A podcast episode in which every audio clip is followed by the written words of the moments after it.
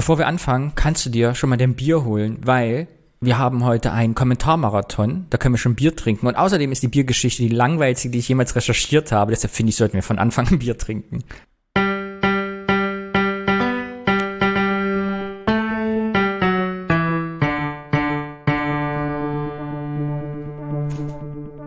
So, ich mache mein Bier schon mal auf.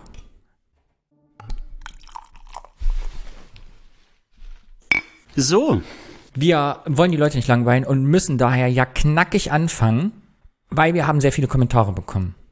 Und ich habe eine Umfrage auf Twitter gemacht, alle haben gesagt, spielt sie einfach alle ein und beredet sie und deshalb gibt es jetzt den Kollektivmarathon. Kollektivmarathon, das klingt ja gut. Ja, ich bin gespannt. Ich ja. Und für alle, die neu dabei sind, wir freuen uns, wenn ihr uns Kommentare schickt. Am liebsten Audiokommentare, weil wir eure schönen Stimmen hören wollen und euch hier an diesem Podcast beteiligt. Das wäre schön. Wir werden niemals Geld von euch wollen, nur eure Meinung. Ist das nicht toll? Ja, und vielleicht fünf Sterne bei Apple Podcasts. Ach du mal mit deinen. Sternen. Alles klar. Also bitte Kommentar und fünf Sterne. Ja, und Rezensionen, die natürlich anderen Menschen helfen, äh, zu entscheiden, dass das der richtige Podcast ist. Ich glaube, ohne Sonntag. Mundpropaganda kommen wir hier nicht weiter. Äh, äh, wir haben etwas, ich muss kurz erklären, etwas äh, Auflauf gekriegt. Auflauf? Also kein Karton, sondern Kommentarauflauf. weil wir die letzten beiden Folgen zeitnah aufgenommen haben. Das heißt, die letzte Folge war mit der vorherigen schon relativ gut vorproduziert. Das bedeutet, die Kommentare sind aufgelaufen. Wir konnten die in der letzten Folge noch nicht besprechen. Deshalb haben wir jetzt zum Beispiel drei von Christiane. Und ich spiele einfach mal den ersten ein. Möchtest du den hören? Drei Kommentare von Christiane. Und es ist die gleiche Christiane. Ja, genau. Die hat alle Folgen gehört und dann immer im Kommentar geschickt. Ich glaube, man kann jetzt sogar sagen, dieselbe Christiane, ne? Genau. Dieselbe gleiche Ach. Christiane. Herrlich. Ja, dann äh, leg mal los. Ich bin echt gespannt. Danny, ich habe gleich einen, einen Request. Ich möchte, dass ihr etwas besprecht. Wie gesagt, ich bin erst bei der ersten Folge, vielleicht tut ihr das ja bereits. Und zwar das Sprichwort, das ihr auch gerade benutzt habt, da wird ein Schuh draus. Ich höre das hier im Osten so oft und ich verstehe es nicht. Ich weiß immer nicht, was jemand mir damit sagen will, wenn er sagt, ja, jetzt wird ein Schuh draus. Was soll das? Könnt ihr das bitte mal aufklären für uns ahnungslose Wessis? Man muss dazu sagen, die Christiane wohnt jetzt in Leipzig, kommt aber nicht daher. Kennst du das Sprichwort, da wird ein Schuh draus? Ja, ich bin gerade entsetzt, äh, dass das nur im Osten anscheinend bekannt ist. Ich stelle mir gerade vor, wie Christiane da jeden Abend verzweifelt in der Kneipe und nicht weiß, was gemeint ist. Ja, wa- was bedeutet das Sprichwort? Was es bedeutet, weiß ich nicht, aber im Grunde genommen sagt man, äh, wenn, wenn irgendwas total klar wird oder ein Zusammenhang äh, zu erkennen ist äh, oder man fertig ist praktisch, da wird ein Schuh draus. So, Und jetzt kommt's ja, da wo ich herkomme, vielleicht kennst du es auch, gibt's auch das Sprichwort andersrum wird ein Schuh draus. habe ich auch schon gehört, aber benutzt habe ich das noch nie. Also. Was will man jetzt dazu sagen? Es gibt Sprichworte, die es Ich- offensichtlich Deutschland teilen. Ja, natürlich möchte ich jetzt schon gerne wissen, was denn auch die, äh, die wirkliche Bedeutung dahinter ist. Also warum man das überhaupt sagt. Da wird ein Schuh draus. Wahrscheinlich, weil man irgendwelche Sachen zusammensetzt. Also ein Stück Leder und ein anderes Stück Leder und ein paar Nähte. Und dann hat man auf einmal einen Schuh draus gemacht. Oder nicht? Keine Ahnung. Ich trinke mal einen Schluck Bier. Aber ich glaube, das wäre doch jetzt mal echt ein Anlass für einen Audiokommentar. Ich könnte es auch, ja, ich könnte es googeln, aber das mache ich jetzt Ich kann schon wieder Niklas aufrufen, unseren Faktenbeauftragten. Ja, also Christiane, wir können dir leider nicht helfen. Wir haben keinen blassen Schimmer. Und dass es Sprichworte gibt, die so besonders sind, dass sie gar nicht bundesweit irgendwie bekannt sind, wusste ich auch gar nicht. Habe ich noch nie mit beschäftigt mit dem Thema. Recherchieren wir mal aus. Ich finde noch mal interessant, ob man vielleicht äh, in anderen Bundesländern statt da wird ein Schuh draus, vielleicht da wird eine Jacke draus oder Da ein wird Sattel eine Semmel draus, sagen die in Bayern bestimmt. Und die Norddeutschen Mit- sagen, da wird eine Sprotte draus.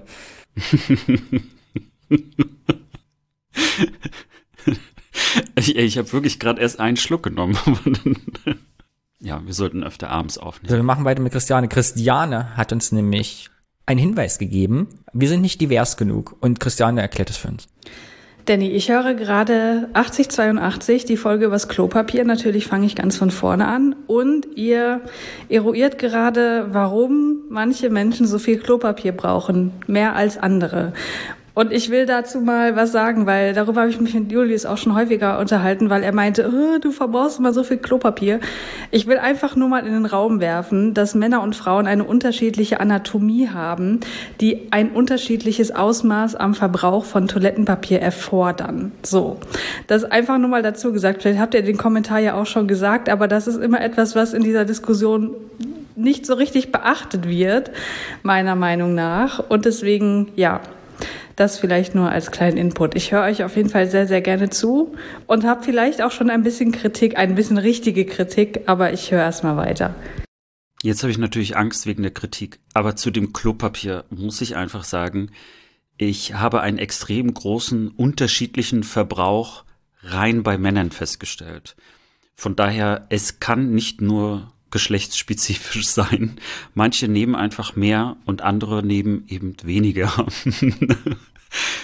und dann gibt's ja auch noch, also Gäste, die ja grundsätzlich auf meine Klobrille ähm, einfach so viel Klopapier auslegen, weil die wahrscheinlich so dreckig aussieht. Ach du meine Güte, kauf dir eine braune.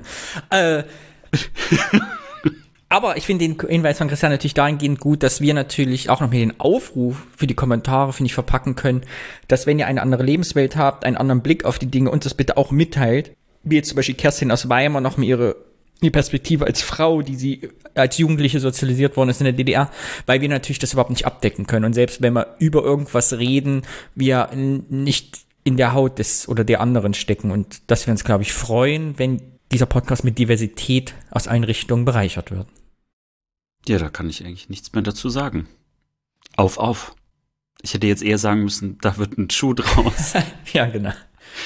So, und ich freue mich auf den nächsten Kommentar von Christian, weil ich habe ihn schon gehört, du kennst ihn ja nicht. Und äh, ich merke, ich sehe dir an, dass du schon Schweißbein auf der Stirn hast wegen der Kritik. Alex möchte ja nie Kritik. Ich liebe Kritik. Jetzt macht er schon die Augen zu. Und ich spiele ihm mal vor und ich würde das gerne mit dir besprechen, weil ich finde, sie sagt da was Wichtiges. Und mal gucken, wie du das siehst. Bist du bereit? Ja. so, ich bin jetzt mittlerweile bei Folge 5 und meine Kritik erhärtet sich, deswegen droppe ich die jetzt einfach mal. Ich weiß ja nicht, inwiefern ihr das vielleicht in Zukunft so ein bisschen anders gemacht habt oder darauf also das selber gemerkt habt. Aber, und ich möchte dazu sagen, das ist Kritik auf sehr hohem Niveau. Ja, also ich fühle mich sehr gut unterhalten, ich lerne sehr viel. Aber dennoch finde ich, ihr werdet teilweise euren eigenen Ansprüchen nicht ganz gerecht, weil ihr sagt ja immer, oder, oder habt es zumindest am Anfang der ersten paar Folgen gesagt, dass ihr keinen Ostalgie-Podcast machen möchtet, sondern ergründen möchtet, inwiefern euch das äh, geformt hat und inwiefern das heute sozusagen noch euren Alltag prägt da diese äh, Wendeerfahrung gemacht zu haben und, und rübergegangen zu sein und so weiter. Und ich finde, dass ihr das teilweise so ein bisschen vernachlässigt. Also das fehlt mir manchmal so ein bisschen, dass wenn ihr ne, über irgendein Wort oder irgendeine Erinnerung sprecht, dass dann sozusagen die Verbindung zu heute so ein bisschen fehlt. Also das wünsche ich mir, dass das noch ein bisschen mehr exploriert wird. Und gerade eben habt ihr über das Wort Sättigungsbeilage gesprochen und über ähm, Restaurants so in, im Osten und Westen. Und da fand ich, ähm, gab es so einen Moment, wo das genau geklappt hat so. Und, und vielleicht als Beispiel, was ich mir mehr wünschen würde. Und zwar ähm, hat Alex da gesagt, ja, wenn ich sage, woher ich komme, dann sage ich ja nicht aus dem Norden, sondern aus dem Nordosten, weil der Norden wird irgendwie als der, als der westdeutsche Norden wahrgenommen. Und das finde ich irgendwie total interessant, weil das natürlich so einen Denkraum eröffnet, dass man sagt, okay, inwiefern ist denn der Norden Deutschland sozusagen wirklich geeint oder nicht? Oder ähm, weil er auch meinte, ja, der NDR sieht es bestimmt anders, wo ich dachte, der NDR, den, den, den verbinde ich aber auch nur mit Westdeutschland, nicht mit Mecklenburg-Vorpommern und mit der Ostsee. Also, okay, vielleicht gucke ich das auch einfach viel zu wenig, aber das ist einfach so die Assoziation, dass ich auch in meinem Kopf denke, ja gut, Nord- und Ostsee, das sind einfach so zwei grundverschiedene Dinge irgendwie, obwohl das ja natürlich Bullshit ist. Aber wenn ich an Norddeutschland denke, denke ich auch exklusiv an Ostfriesland. So. Und ähm, ja, also wie auch immer, das war auf jeden Fall so ein Moment für mich, wo ich dachte, ah, okay, jetzt haben sie sozusagen die Verbindung zum heutigen Tage und zur, ähm, wie soll ich sagen, zu der Art, wie eure Vergangenheit, eure, eures jetzt, euer jetziges Denken so geformt hat, ähm, geschafft. Und davon wünsche ich mir mehr. So, ich hoffe, das wurde klar und vielleicht ergibt sich das ja auch alles im Podcast. Ich höre jetzt auf jeden Fall mal weiter. Ich habe sehr viel Spaß und finde den Podcast sehr, sehr gut. Ich finde es erstmal psychologisch schon sehr, sehr gut. Doch mit was Gutem auch äh, zu beenden und mit Gutem anzufangen. Also erstmal vielen Dank. In der Tat äh, habe ich mir darüber ganz häufig natürlich auch Gedanken gemacht und ja auch mit dir zusammen, Danny, ne? Ähm, weil wir schon ganz am Anfang immer wieder das Risiko gesehen hatten, zu viel Ostalgie, ne? Oder also, oder wie, wie schnell wird es auf einmal nostalgisch? Und wir hatten uns genau das vorgenommen diese Brücke eigentlich zu heute zu schlagen, was manchmal gar nicht so einfach ist, weil man, weil ich ja auch merke, während ich in der Vergangenheit wühle, um es mal so auszudrücken, äh, bin ich manchmal erstmal überrascht über das, was ich eigentlich in der Vergangenheit nochmal finde, sowohl in meinen eigenen Erinnerungen als auch ähm, zum Beispiel bei der Recherche. Und dann äh, fällt es mir tatsächlich manchmal schwer, äh, schon gleich auch die Brücke zu heute zu schlagen. Aber danke für diese Anregung, weil darauf werde ich zumindest persönlich noch ein bisschen mehr achten, denn man muss ja auch fairerweise sagen, Danny ist ja der Mahner eigentlich bei uns immer gewesen. Bitte? Naja, also äh, im positiven Sinne. Ähm, dass du von Anfang an ja keinen Nostalgie-Podcast haben wolltest. Und davon gibt es ja auch genug. Äh, also vielleicht nicht unbedingt Podcasts, aber äh, also Ostalgie-Accounts auf Facebook und äh, Instagram findet man, findet man ja so einige. Also da gibt es eine ganze, einen ganzen Kulturraum, in dem man sich äh, vertiefen kann. Ich finde den Kommentar von Christiane deshalb sehr gut, weil er in mir direkt eine Handlungsidee hervorgerufen hat. Ich habe den Kommentar gehört und wusste direkt, was wir tun könnten. Deshalb wollte ich mit dir jetzt besprechen, ob du auch derselben Meinung bist. Weil ich finde, wir können das, wir müssen das, weil du sagst, mir dir fällt schwer, die Brücke zu schlagen zu heute. Aber im Prinzip ist das eigentlich das, was wir live hier in dem Podcast ausdiskutieren könnten, frei assoziativ. Es verwässert nur, weil wir vergessen haben, uns die Frage zu stellen. Und mein konkreter Vorschlag wäre jetzt, dass wir uns einfach nach jedem Wort, nach jedem Thema und vielleicht auch nach dem Bier einfach immer die Frage setzen, wenn das Thema beendet ist, was ist das für heute für uns? Was hat das für eine Bedeutung? Fällt uns dazu was ein? Es kann ja auch sein, dass das nichts mehr damit zu tun hat. Aber dass wir einfach diese konkrete Frage nach jeder Rubrik uns einfach setzen und das kurz besprechen. Das ist eine hervorragende Idee. Äh, vor allen Dingen, weil ich jetzt gerade noch befürchtet hatte, dass du vielleicht irgend so einen Buzzer ins Spiel bringst und immer wenn es so nostalgisch wird, dann gibt's immer so ja. Aber weil das genau diese, wir, wir machen diese Themen durch ja. und ich habe jetzt in der, in, der, mhm. in der Rückschau schon gedacht, ah ja, da hätte die konkrete Frage uns wirklich geholfen. Und ich glaube, dass eben diese konkrete Frage uns beiden dann live hier zu stellen, neues Potenzial schafft, was genau das macht. Das finde ich super. Dann fangen wir doch heute damit an. Damit fangen wir heute an. Sehr gut. Vielen Dank, Christiane. Dankeschön, Christiane. Mal gucken, ob das klappt bei uns. Nächster Audiokommentar. Ich freue mich ganz besonders, denn jetzt kommt, nächstes, letztes Mal war es ein, eine Idee, ein Teaser, jetzt ist Wirklichkeit geworden. Denn Frank aus Oldenburg, der uns diesen langen Kommentar geschickt hat, wo ich gesagt habe, wir wollen mal deine Stimme und du hast bestimmt eine ganz tolle Stimme, hat uns seinen ersten Audiokommentar geschickt. Und er hat natürlich eine wundervolle Stimme. So sieht's aus. Moin, ihr beiden. Also die Herausforderung nehme ich natürlich sofort an, denn äh, lieber Danny, natürlich habe ich voll die tolle Stimme, ist ja, ist ja klar. Äh, nein, ich wollte mich ganz, ganz herzlich bei euch bedanken, dass ihr tatsächlich meinen äh, kompletten Kommentar, meinen kompletten schriftlichen Kommentar, den ich über die Homepage geschickt habe, äh, vorgelesen habt heute. Wow, ich bin schwer begeistert und danke, dass ihr euch damit auch auseinandergesetzt habt. Und äh, ja, versprochen, zukünftig kommen Kommentare nur noch als Audiokommentar. Hab auch heute wieder interessiert zugehört, äh, freue mich auf die nächsten Folgen. Äh, macht weiter so, es ist wirklich immer toll, euch zuzuhören.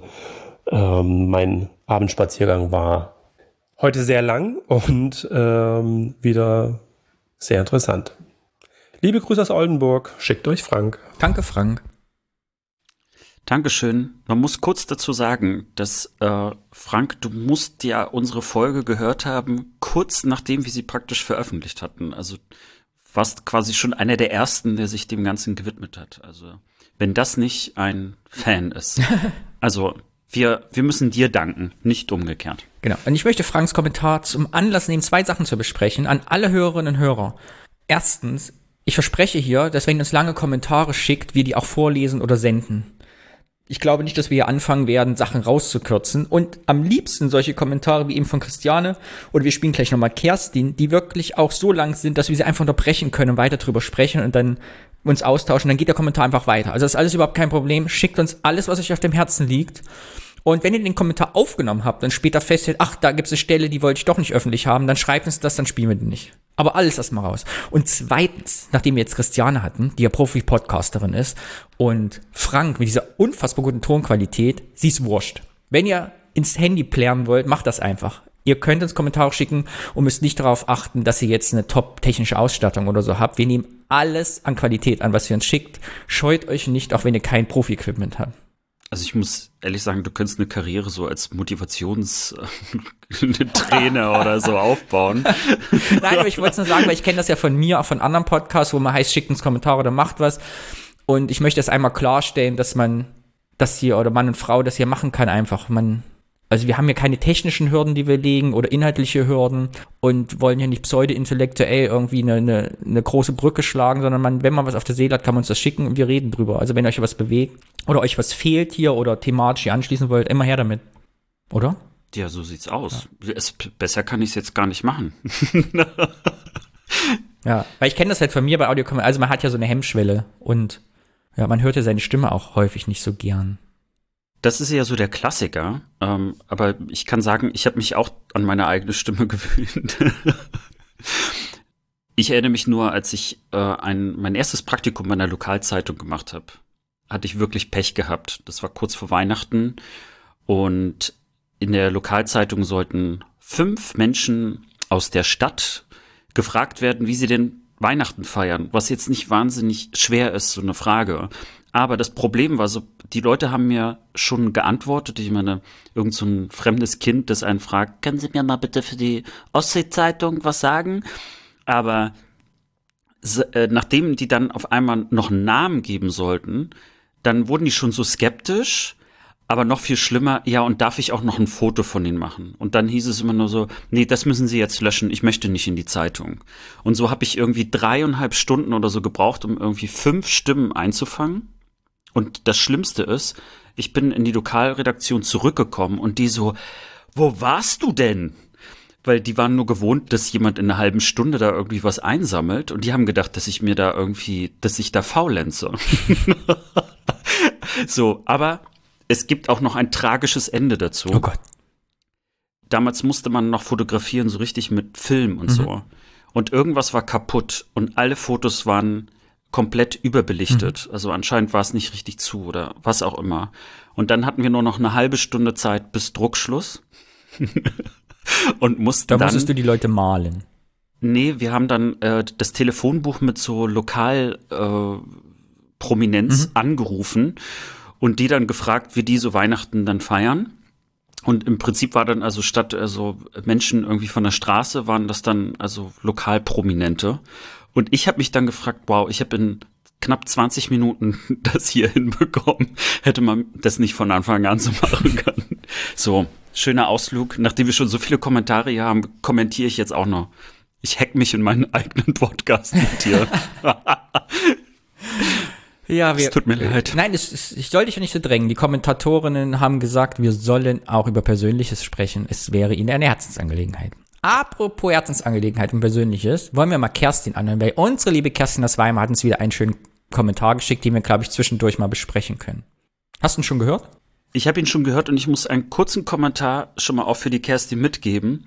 Wir haben ja in der letzten Folge dich aufgerufen, äh, uns mal wieder äh, zu schreiben beziehungsweise eine Nachricht zu senden. Da hattest du sie aber schon gesendet, also da ist eine Zeitverzögerung. Von daher passte das einfach. Du, du weißt eigentlich schon, wann wir dich brauchen. So, Männer, hallo. Hier ist wieder mal Kerstin aus Thüringen. Ich musste jetzt anhalten ähm, und gleich einen Kommentar dazu einsprechen.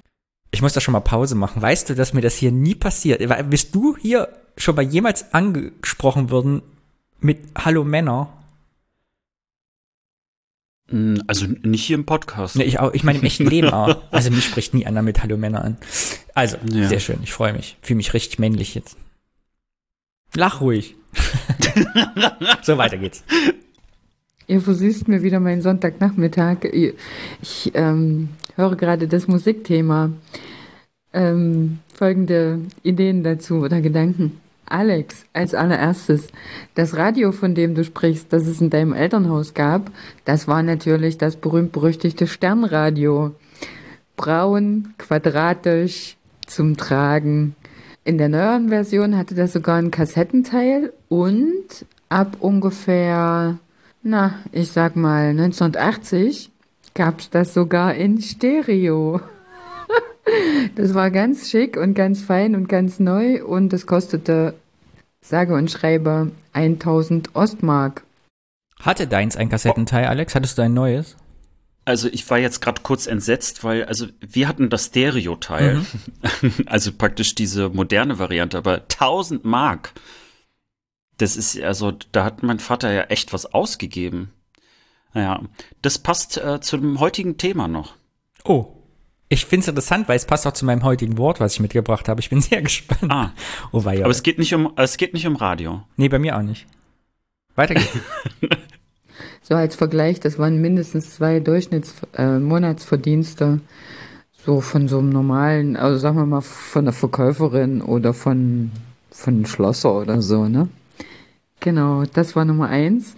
Nummer zwei, ähm, Musik hören unter Jugend, Jugendlichen oder jungen Menschen im Osten, äh, kann ich berichten, ähm, wir, also in der Region Halle Leipzig, wir hörten immer Bayern 3, 13 Uhr, Musik nach der Schule, jeden Tag, moderiert von Tommy Gottschalk.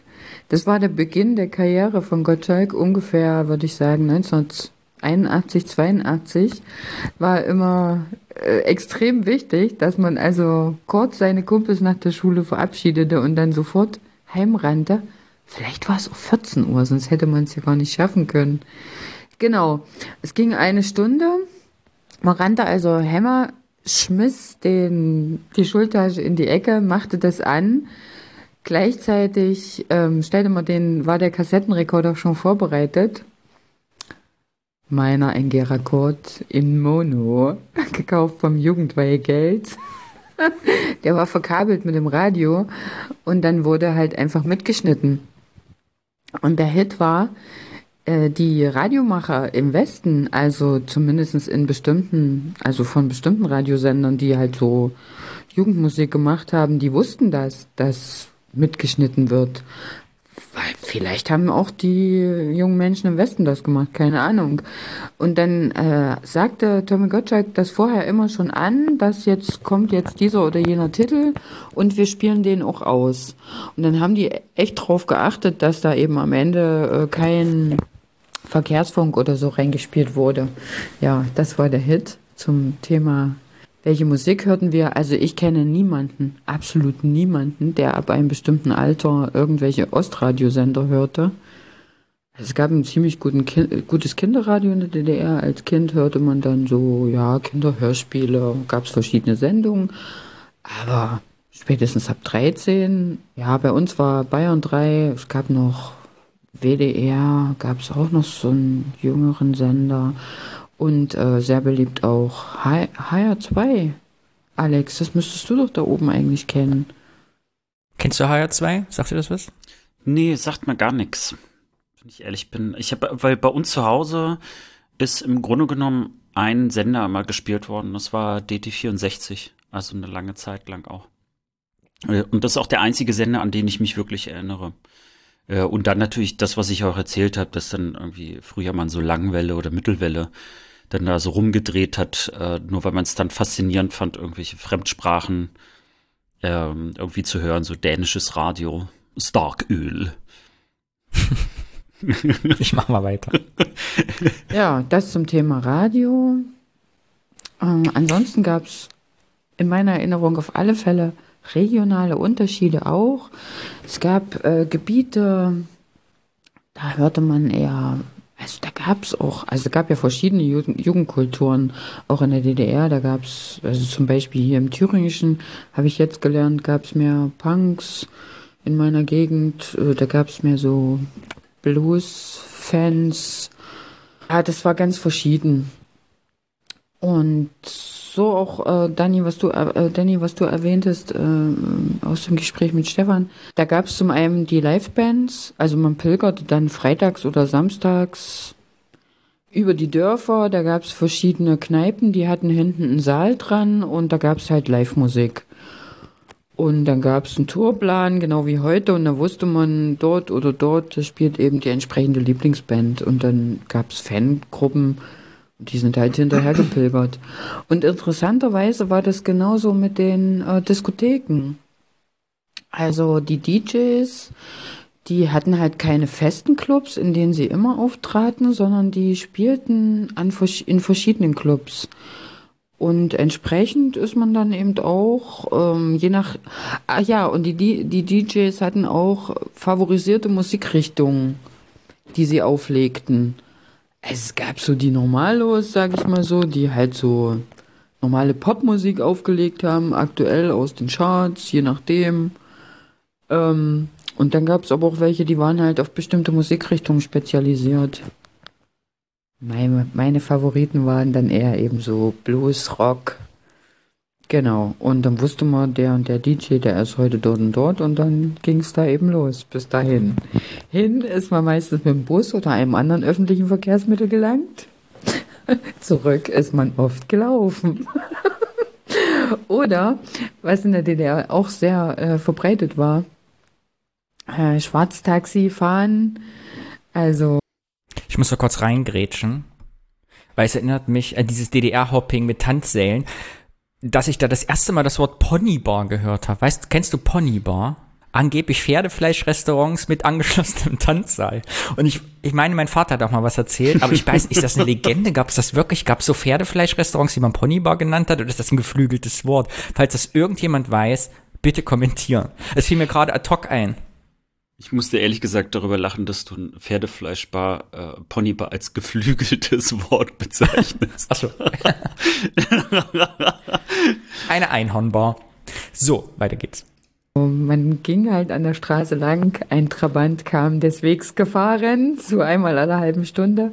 Dann hat man halt einen Finger rausgehalten, der Typ hat gefragt, wo man hin will und ja, dann hat er einen quasi mitgenommen oder ist dann mehr oder weniger da in die Richtung gefahren und am Ende hat man ihm dann fünf Mark in die Hand gedrückt und war dann wieder zu Hause. So, und jetzt zum Schluss noch eine, meine Abschlussmusikgeschichte, weil er ja auch äh, um Musikgeschichten fragte. Oh ja, bitte, ich bin gespannt. Ich war ja sehr großer Udo Lindenberg-Fan. Und zwar gefühlt seit meinem 13. Lebensjahr. Und kannte, konnte da alles ja, jede Menge Texte, auch gut mitsingen. Ich hatte auch Kumpels, die hatten irgendwie Westverwandtschaft, da hat man dann Schallplatten geschmuggelt und die wurden dann auf Kassette überspielt. Man kriegt also Kassetten in unterirdischer Qualität. Die waren schon zwölfmal kopiert. genau. Und äh, eins meiner, ich möchte die Episode mit meiner Mutter äh, erzählen. Eins meiner Lieblings, ah ja, samstags kam man aus der Schule und bei uns war das so, dass meine Eltern die Samstagvormittags immer die Zeit nutzten, um zu putzen. genau. Und wenn ich aus der Schule kam, war dann meine Aufgabe, mein Zimmer zu putzen. Dazu machte ich gerne die Musik von Udo Lindenberg an, auch gerne sehr laut. Mir ist das, mir fällt's wie Schuppen aus den Augen. So. Ja, aus den Augen. Da ja, wird ein Schuh draus.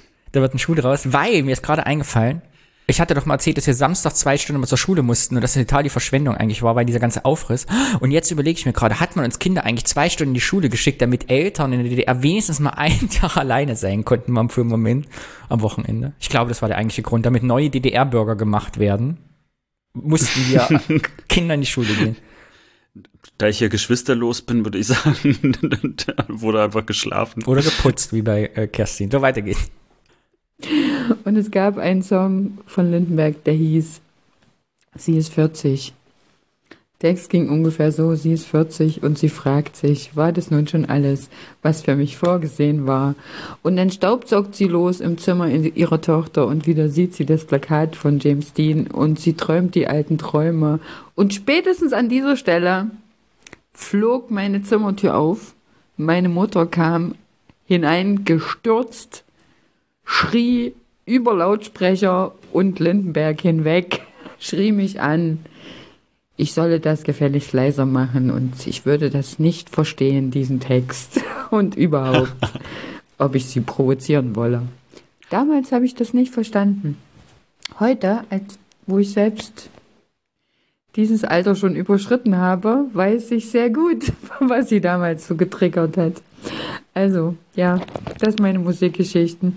War wieder eine super Folge, aber es ist eigentlich jede Folge ganz, ganz, ganz schön und herzerweichend.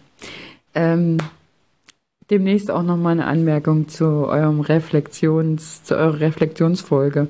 Aber ich will mich hier nicht überall immer reindrängen. ähm, ach ja, vielleicht nur noch, also so viel steht fest, ne? Das ist definitiv gebucht. Ähm, so wie hier wieder was geht mit Corona, kommt nach Weimar.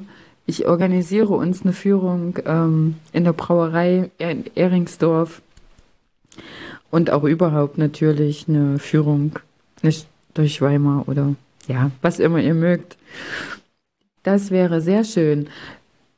Thüringen ist ja auch dieses Jahr Bundesgartenschau, ne? Also da gibt es einige Sachen noch zusätzlich zu sehen, auf alle Fälle, die auch außen sind.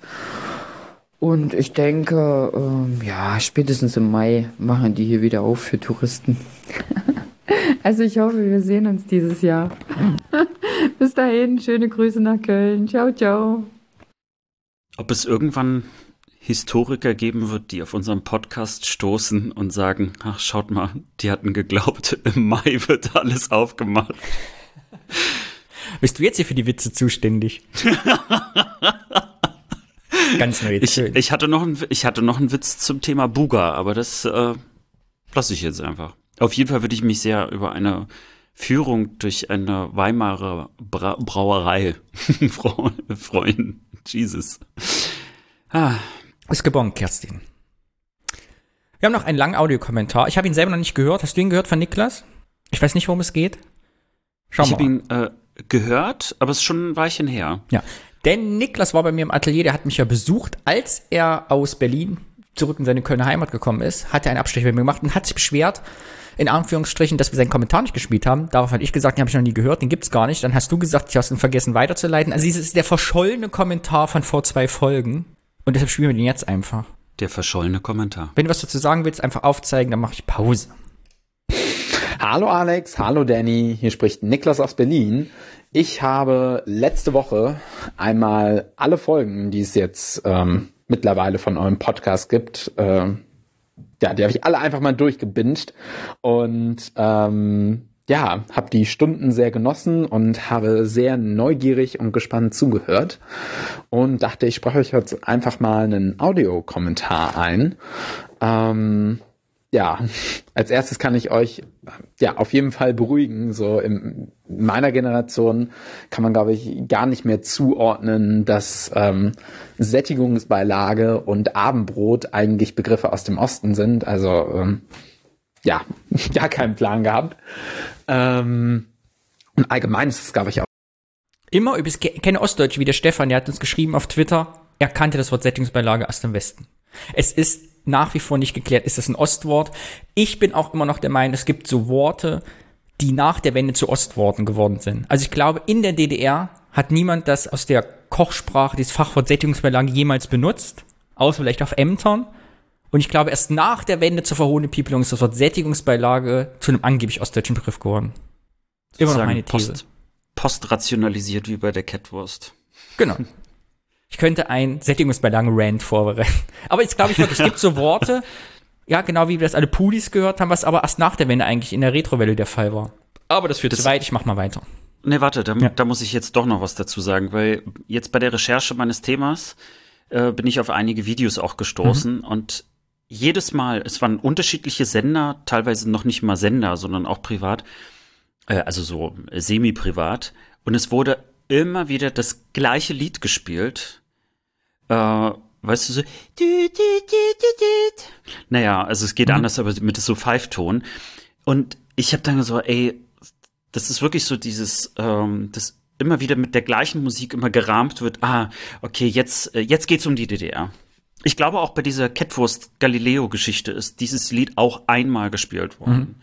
Mhm. Ja, also es, äh, es macht mich Also es hat mich richtig wuschig gemacht, habe ich dann gemerkt. Wusch. Ja. Es, ist ein gutes Lied, aber dass nur dieses Lied benutzt wird, ähm, es, es soll ja die Leute ja natürlich auch immer eine gewisse Stimmung reinbringen. Und äh, naja, egal. Niklas. Ja, wir werden das weiter dran. recherchieren. Und wir werden für jedes Mal, ich finde, immer wenn wir ein Thema recherchieren und hören, während wir Videos oder Töne uns anhören, das Lied, die Partei, die Partei, die hat immer recht. Äh, und Genossen, bleibe dabei hören, müssen wir einen Schnaps dabei trinken. ich glaube, das ist zum Beispiel so ein kulturell ikonisches Lied da irgendwie, was immer gebraucht wird, obwohl es in der DDR niemand kannte. Aber da haben wir schon drüber gesprochen. Ich mach mal weiter. Schon so in meiner Generation, das ist einfach viel weniger ähm, also diese Grenzen sind äh, für uns, glaube ich, im Kopf schon sehr lange verschwunden. Ähm, und es gibt auch viel weniger Berührungsängste, glaube ich. Also als ich, ähm, das muss man auch sagen, ich komme ursprünglich aus Köln und wohne jetzt seit viereinhalb Jahren hier in Berlin. Und als ich mit ähm, 16, also so 2015 auf Deutschlandreise im Sommer gefahren bin, bin ich natürlich auch selbstverständlich in den Osten gefahren, war dann viel in Sachsen unterwegs ähm, in Leipzig und in Dresden. Und ähm, ich fand es voll toll dort. Also ähm, die Leute waren sehr zuvorkommend und ähm, ja, man konnte dort gut feiern. Und ich möchte an dieser Stelle noch entschuldigen, das habe ich eben vergessen. Ich habe auszusehen in Folge 4, es tut mir von Herzen leid, behauptet, so wurde es mir anonym zugetragen mit einem schriftlichen Kommentar, äh, dass jemand total traurig ist, weil ich gesagt hätte, Leipzig wäre in Sachsen-Anhalt. Was natürlich nicht stimmt, es ist in Sachsen. Und ich bitte an dieser Stelle davon abgesehen, mir weiter Leserbriefe zu diesem Thema zu schreiben. Es ist mir rausgerutscht, es tut mir leid. Und ähm, was mir auch besonders aufgefallen ist, ist, dass ich das Gefühl hatte, dass äh, die Frauen im Osten etwas selbstbewusster sind, äh, was mir sehr zugesagt hat. Und ähm, ja, auf jeden Fall kann ich hier dann auch nochmal sagen, so an alle Wessis, die noch nicht da gewesen sind, irgendwie dieses eine Drittel, ähm, fahrt einfach hin. So, es ist echt super da, meiner Erfahrung nach. Ähm, und ja, um vielleicht, ähm, ich, ich, weiß nicht, ob das äh, vielleicht tröstet oder so, aber ähm, ich, ich, lerne jetzt auch im Rahmen meiner Ausbildung, die ich hier in Berlin mache, äh, Polnisch und ähm, ja, wie das mit Reisen von Deutschen nach Polen aussieht, ist die Statistik noch äh, quasi doppelt so schlimm. Also zwei Drittel der Deutschen waren auch noch nie in Polen. Von daher, ja, wäre es, glaube ich, äh, echt toll, ähm, wenn es da langsam mal, ähm, ja, wenn das Interesse für den Osten allgemein ähm, etwas steigen würde. Mm, ja, für, für mich, also ich bin eigentlich auch nie irgendwie so mit großen Oststigmatas aufgewachsen. Ich habe das eigentlich auch nie von meinen Eltern oder so mitbekommen, dass die irgendwie abfällig über den Osten gesprochen hätten. Es gab aber ähm, zwei Ereignisse auf jeden Fall, wo das doch der Fall war. Ähm, und zwar ähm, ja, erinnere ich mich eigentlich auch noch ganz gut dran. Also ich komme aus einem eher ähm, sozialdemokratischen äh, Familienhintergrund und bei uns wird auch relativ viel über Politik gesprochen und wir sind halt so richtig Klischee-Familie. Wir sitzen so beim Abendessen zusammen äh, am, am Tisch und schauen dann zusammen die Tagesschau und diskutieren dann darüber. Und ähm, ja, vor viereinhalb Jahren jetzt, also so 2016, als die letzten Landtagswahlen in MV und Sachsen-Anhalt waren, ähm, saßen wir halt dann da und sahen uns die Wahlergebnisse an und naja, weil bei diesem, bei dem Diagramm schoss dann der Balken der AfD in Sachsen-Anhalt halt auf 25 Prozent hoch und äh, ja, dann schoss es aus meiner Stiefmutter auch nur so heraus, ähm, ja, die scheiß Ossis, rief sie dann da habe ich, äh, ja, sowas hatte ich von meinen Eltern davor noch nie gehört und äh, war dann auch etwas verwundert. Und ähm, ja, als ich jetzt mit dem Polnischlernen angefangen habe, ist mir das ähm, nochmal begegnet, als ich dann das erste Mal, nachdem ich mit dem Lernen angefangen habe, wieder in der Heimat war und dann auch mit meiner Stiefmutter gesprochen habe. Ähm, fragte sie mich so nach meiner Motivation, wie man denn darauf kommt, Polnisch zu lernen und so. Und dann habe ich erst erklärt, dass es eigentlich für mich ziemlich offensichtlich war. Ähm, hier, die polnische Grenze ist 80 Kilometer von Berlin entfernt. Ähm, hier in Berlin gibt es auch ganz, ganz viele Polen und allgemein ist das eine extrem weit verbreitete Sprache hier in Deutschland und ähm, das lag mir sowas von viel näher, als jetzt irgendwie Französisch oder Spanisch in der Schule zu lernen. Und ähm, ja, dann reflektierte sie auch so ein bisschen und ähm, sagte dann auch, ähm, ja, dass das tatsächlich wohl für, für diese Nachwendegeneration auch ein ganz anderes Selbstverständnis ist. Für sie war halt Polen und der Osten gedanklich viel weiter weg. Sie sagte dann auch so, dass äh, der Osten für sie eigentlich gefühlt so auf der Schelsig anfängt. Ähm, und ja, dann ähm, erzählte sie auch noch mal eine Geschichte. Sie hatte für alle, die nicht aus Köln sind, die Schelsig ist alles, was rechts vom Rhein ist. Da fängt die Schelsig an. Äh, lustige Geschichte, da muss ich, kann ich anknüpfen, Niklas, an diese Geschichte. Ich kenne ja jemanden, der Kölner ist und ist jetzt, muss um die 60 sein. Und als ich Zivi war, äh, habe ich mit ihm zusammengearbeitet. Und der hat mir die Geschichte erzählt, eine wahre Geschichte seiner Aussage nach, dass als er Kind war, bis er jugendlich war, also wirklich so, was ich 12, 13, gedacht hat, dass hinter Olpe die DDR anfängt. und Olpe ist halt von Köln, glaube ich, 50 Kilo oder maximal 100 Kilometer weg. Also nochmal äh, ein ganz Stück entfernt. Genau. Aber dass er das wirklich ernsthaft damals gedacht hat. Ich muss ehrlich gesagt zugeben, dass ich einfach nur über das Wort Olpe gelacht habe. Aber die Geschichte ist auch so sehr lustig. Äh, ich muss aber kurz zu diesen äh, Landtagswahlen was sagen, mhm. weil ich hatte letztens, glaube ich, einen Kommentar von Johannes Nichelmann gelesen. Äh, das ist der Autor des Buches Nachwendekinder und hatte darauf verwiesen, dass wenn über Landtagswahlen gesprochen wird, dass man äh, in den Medien häufiger liest, Landtagswahlen in Ostdeutschland, aber wenn es darum geht, also Bundes, also ähm, äh, Bundesländer im Westen mhm. zu benennen, dann wird immer gesagt, Landtagswahl in Rheinland-Pfalz, mhm. in Baden-Württemberg. Also es wird immer das Bundesland als solches benannt.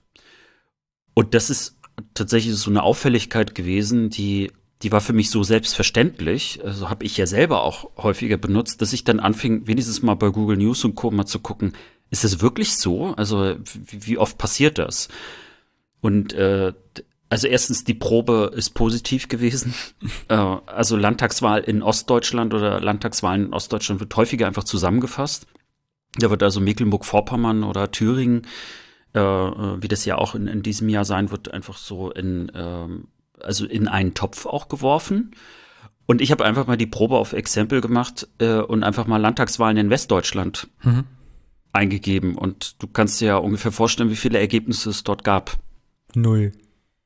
ja.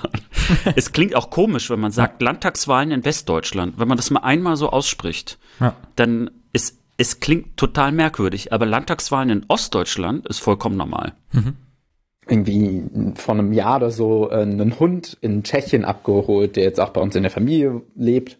Und ähm, ja, auf der Autofahrt dort fand sie auch irgendwie die Landschaften irgendwie so abschreckend. Und sie hatte auch erzählt, dass irgendwie Wahlkampf gerade in Tschechien war. Und dann hat sie irgendwie so ganz viele Rest rechtspopulistische Wahlplakate dort gesehen. Und äh, ja, fand das dann einfach alles so, wollte einfach so schnell wie möglich wieder weg. Und ähm, ja, das ist halt super schade, weil ähm, ja, erstens äh, bleibt es dann halt, glaube ich, bei diesem blinden Ossi-Bashing, wenn man nicht äh, auch so ein bisschen ja, sich dafür interessiert, was da so ähm, ja, im Osten und auch in den osteuropäischen Ländern äh, so abgeht. Und ähm, zweitens, äh, das glaube ich viel trauriger, äh, das hat man ja jetzt auch hier beim Hören des Podcasts äh, nochmal sehr gemerkt, äh, war ja auch nicht alles schlecht, äh, damals in der DDR und ähm, auch jetzt ähm, auf gar keinen Fall ist so ähm, ist im Osten und auch in den osteuropäischen Ländern äh, irgendwie so viel schlechter oder es, es gibt auf jeden Fall dort auch Dinge, die äh, man sich da vielleicht sogar abgucken könnte oder äh, wo man einfach mal ein paar neue Sichtweisen zumindestens äh, gewinnen könnte.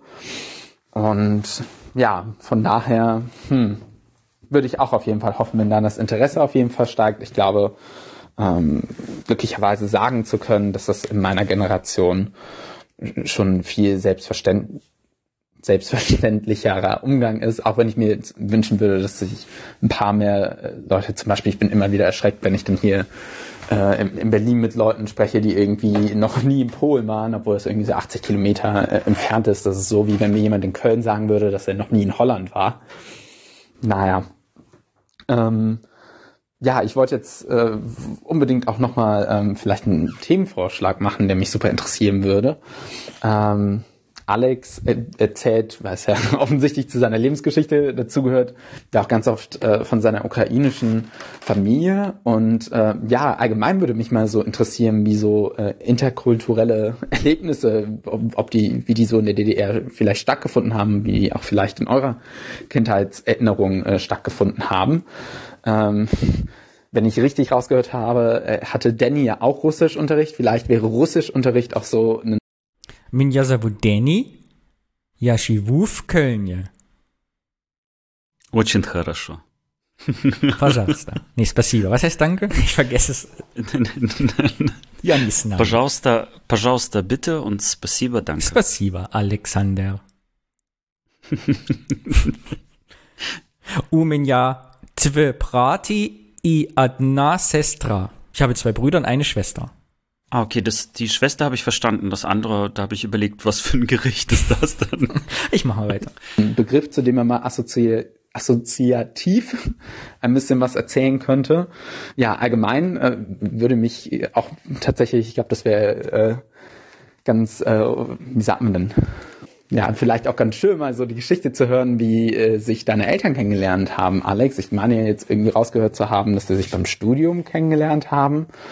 Ähm, ja, die Perspektive würde mich mal voll interessieren. Vielleicht könnte man dann auch da irgendwie drüber sprechen, wie das äh, tatsächlich mit Reisen auch in der DDR war. Ähm, ich habe dann auch mal mit meiner Freundin, die aus Dresden kommt, äh, darüber gesprochen. Die hat gesagt, dass äh, dahingehend vielleicht auch ein Begriff der ähm, Balaton sein könnte oder vielleicht auch etwas, wo, wozu man recherchieren konnte einfach so mal äh, hinausgeworfen. Ich äh, freue mich auf jeden Fall äh, auf die nächsten Folgen und äh, ja, muss auch mal ein großes Lob aussprechen äh, mit dem Konzept, wie ihr da an die ganzen Folgen rangeht. Äh, das macht wirklich äh, Freude, euch zuzuhören. Und äh, ja, von daher macht weiter und äh, ich freue mich auf die nächste Folge. Bis dahin. Aber übrigens äh, zu Polen, da möchte ich doch auch noch was dazu sagen, weil ich bin nämlich in die eigene Falle getappt, über die wir ja manchmal so kritisch sprechen. Mhm. Ich habe äh, äh, Polen eigentlich nur gekannt aus Nachtzügen. Das heißt also, ich habe Polen nicht gekannt. Mhm. Also ich war im Nachtzug äh, Richtung Russland äh, oder damals Sowjetunion gefahren, äh, entweder nach Moskau oder Kiew. Und äh, dazu gehört es eben, also über Polen zu fahren. Ähm, irgendwann in den 90ern äh, war es auch äh, unangenehmer. Also da habe ich dann Polen praktisch nur kennengelernt dass dann die Türen abgeschlossen worden sind, damit man praktisch nachts nicht ausgeraubt wird. Ja, also dieses Klischee von, ne, oh, die klauen dann nur, ist da so äh, praktisch so in mein jugendliches Bild noch weiter irgendwie eingebrannt. Aber von Polen hatte ich eigentlich keine Ahnung. Und äh, vor wenigen Jahren bin ich dann mit einem sehr guten Freund ähm, nach Polen gefahren. Wir haben dann uns so ein Zugticket geholt. Äh, ich weiß gar nicht, wie man das nennt, aber wir sind aber losgefahren und haben jeden Tag eine Stadt besucht. Mhm. Fährt man zwei Stunden mit dem Zug. Erstmal ist es sehr preiswert und toll. Äh, Polen ist irgendwie das perfekte Land für äh, zwei Stunden Zugfahrten und Städtetouren. Und mir war es peinlich, dass ich dieses Land vorher nicht schon mir angeguckt und entdeckt hatte, obwohl ich selber sehr viele Freunde habe, die äh, auch äh, polnische Hintergründe haben, äh, so ähnlich wie ich, also ukrainische schrägstrich äh, russischer. Und es ist so ein wunderschönes Land. Und ich glaube auch, dass jedes Land schön ist, aber also dass man natürlich auch äh, Schönheit auch entdecken kann. Ja, also auf jeden Fall, ähm, da habe ich dann auch gemerkt, ja, ich bin eigentlich auch nicht viel besser. Ja, ich, ich habe mich mit Marco letztens drüber unterhalten, er sagte auch, äh, ihr kommt ja aus Berlin und für viele ist halt Polen das Land, wo man billig Zigaretten kaufen kann. Und dann hört es häufig schon auf. Und Polenböller. Ja, ich musste gerade aber nicht über mich selber lachen, sondern ähm, Danny hat ähm, bei Zoom einen Heiligenschein aufgesetzt. Ja, ich habe den Heiligenscheinfilter angemacht, weil ich noch was sagen wollte zur AfD. Äh, was jetzt etwas persönlich emotional und etwas polemisch ist. Ich möchte an dieser Stelle eine Polemik ankündigen, damit sie mir nicht krumm genommen wird, denn äh, klar ist der Osten nett und ich kann aber dieses scheiß Ossis dann irgendwie verstehen, wenn die AfD 25 Prozent bei der Landtagswahl bekommt, weil man darf nicht vergessen, Leute wie wir, ich glaube, Alex, wird es auch so gehen, die Geschichte irgendwie, wir sind ja aus Gründen weggezogen, da wo wir herkommen. Es gibt Gründe, warum wir nicht in unserer Heimat wohnen. Und ich habe das immer wieder, wenn ich nach Thüringen fahre, weiß ich halt einfach, dass 25% der Leute im Moment der Meinung sind, dass zum Beispiel mein Lebensstil, meine Beziehung, die ich führe, nicht gesellschaftskonform sein sollten. Und wenn man es übertrieben oder polemisch sagt, könnte ich sagen, 25% der Leute, die da wohnen, hassen mich. So, und das, was ich verkörpere. Das ist schwierig, eine schwierige Situation, die dann aber wieder immer aufgefangen wird, zum Beispiel, wenn ich in Dresden-Neustadt bin. Ich liebe das ja, bin ich eigentlich wegen Corona nicht mal einmal im Jahr und feiere da und das ist einfach grandios. Oder ich war letztens in Kelbra, Grenze Sachsen-Anhalt-Thüringen, das ist ein kleiner Netto, mitten auf dem Dorf. Und der hatte die Regenbogenfahne im Schaukasten vorne drin. Und das fand ich dann sensationell gutes Symbol, weil ich dachte, ach guck mal hier, hätte ich das als letztes erwartet. Und zwischen dieser Diskrepanz, zwischen diesen beiden Extremen, finde ich, bewege ich mich, wenn ich über meine alte Heimat, meine Herkunftsheimat und über meine Beziehung mit Thüringen irgendwie nachdenke. Und das werde ich so schnell nicht los. Und ich merke immer, wenn ich da bin, dass ich immer das Gefühl habe, irgendwie, ja, solange die sich auch ein bisschen Mühe geben, komme ich auch nicht gern zurück. Weißt ich brauche dann auch solche Symbole oder Leute, die dafür einstehen, zu sagen, hier Leute, wir sind nicht alle so. Und ich finde aber diese AfD schon mit 25 eine Zäsur. Ich kann das auch nicht wegreden für mich zu sagen, ja, das ist alles irgendwie nicht so schlimm, weil ich finde das schon krass. Ich hatte ja in einer Folge mal über Rostock-Lichtenhagen ja auch gesprochen. Und mhm. diese innere Zerrissenheit, die geht mir ja genauso. Ich, ich bin immer geneigt zu sagen, ja, äh, ich weiß, also welche braune Soße auch bei uns schwimmt. Und ich sage jetzt auch mal bei uns an der Stelle. Äh, und gleichzeitig aber eben, das ist eben nicht das Einzige und das ist noch nicht mal die Mehrheit, sondern da gibt es ganz, ganz viel Gegenwehr, aktive Gegenwehr äh, und an, an ganz vielen unterschiedlichen Stellen. Und der wird natürlich nicht so gerne, äh, was heißt nicht so gerne, aber er wird nicht so oft beleuchtet. Was auch manchmal echt eine Tendenz, finde ich, in Deutschland ist, dass man stärker immer darauf guckt, was alles nicht funktioniert und wir häufiger nicht sehen, wie gut manches funktioniert, weil das vielleicht auch ein bisschen langweiliger ist. Und ich hatte letztens eine Diskussion, ich bin da irgendwie so halb reingerutscht äh, im, Internet. ähm, eigentlich war das nur so, so eine simple Antwort auf so eine Insta-Story, wo jemand einfach gesagt hat oder gefragt hat, na, also äh, bleibt ihr in der Kirche oder äh, seid ihr schon ausgetreten? Und dann so polemisch dann gesagt und mhm. unterstützt und so weiter. Und ich habe dann geschrieben, ähm, ich kann gar nicht aus der Kirche austreten, weil ich nie drinne war. Und das ist äh, in, in Ostdeutschland ist das häufiger so. Äh, und daraufhin bekam ich dann die Antwort, ja, und ihr habt auch noch Nazis. Und das hat mich wirklich, das hat bei mir erstmal so einen Knopf gedrückt. Ich habe dann auch gesagt, Mensch, das drückt schon irgendwie einen Knopf. Also er hat gesagt, nicht nur Nazis. Nee, sorry. Er hat gesagt Rassisten und Querdenker. Und das hat mich nicht losgelassen. Und äh, anstatt einfach erstmal zu antworten, fing ich dann an, noch zu recherchieren.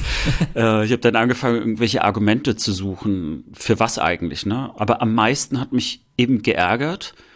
Erstens, und das ist, glaube ich, dieses, äh, wenn man das so hört, scheiß Ossis, dass dort einfach eine, eine, ein Pauschalurteil dahinter steckt.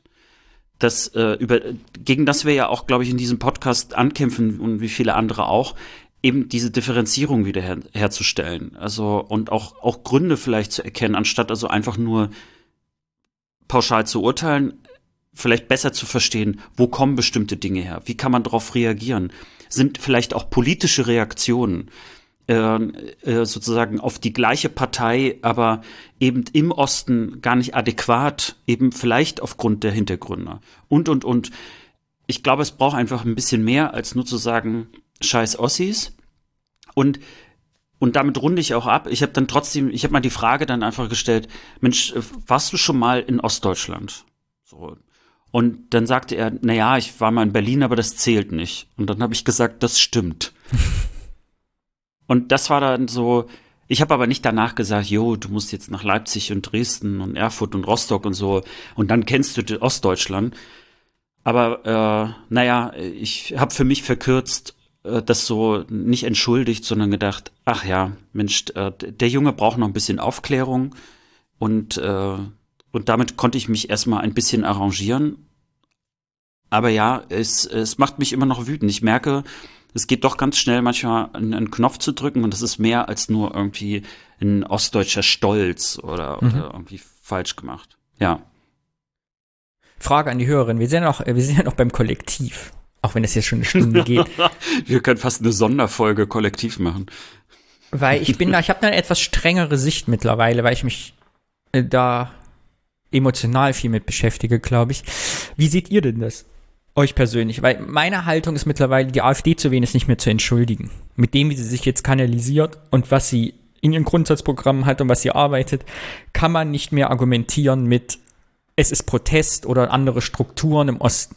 Weil dann könnte es die in der Eifel auch geben. Da gibt es auch verwaiste Landstriche, wo ich nicht mal Telefonempfang habe. Strukturschwache Regionen. Und das Hauptproblem für mich ist einfach diese Zerfaserung in der Gesellschaft. Also, wie, weiß, wie soll ich das sagen? Du hast halt keine Nazis in Deutsch, Ostdeutschland, die mir erkennt. Ich habe echt mal überlegt, weil ich bin ja eigentlich äh, Kleinstadtkind, ob es für mich mal eine Option wäre, mir irgendwann mal so ein billiges Häuschen im Osten zu kaufen, wieder zurückzugehen, drei Hühner zu kaufen und dann mein Atelier einfach zu machen. Weißt du, in Thüringen statt hier in Köln. Aber ich denke gleichzeitig, wenn jeder Dritte oder jeder Vierte mich scheiße findet, ja, eigentlich dagegen ist und ich da möglicherweise den Nachbarn habe, von dem ich schon mal erzählt habe, da äh, irgendwie in Thüringen, wo ich herkomme, der mit seinem LKW steht, wo steht äh, die weiße Kraft, hier ist das Führerhaus, hier wird Deutsch gesprochen, dass es mein Nachbar sein sollte, weil es eben nicht mehr erkennst. Du erkennst bei 25 Prozent Zustimmung zur AfD nicht mehr, wer ist eigentlich ein Arschloch und wer nicht, wer ist ein Nazi und wer nicht, wer ist rechtsradikal und wer nicht und wer träumt von einer Gesellschaft, in der ich keinen Platz haben soll. Und deshalb finde ich, Sorry. Genau, es ist umso wichtiger, dass es Menschen im Osten gibt, Institutionen und auch Parteien, die aktiv das thematisieren, so radikal wie es ist, die AfD ausstoßen, zurückdrängen, wegzuschließen aus unserer Gesellschaft irgendwie, damit wir ein, ein, einen Lebensraum, ich glaube, das ist nicht das richtige Wort, was wir zusammen haben benutzt, aber ein, eine Umwelt haben, eine Heimat, die für alle lebenswert ist, dass wir möglicherweise unseren Frieden auch damit machen können.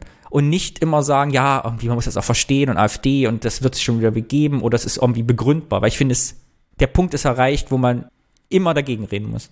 Da sind wir uns sowas von einig. Äh, Also diese Gegenrede und die, äh, äh, der, die Gegenwehr, die ist super wichtig.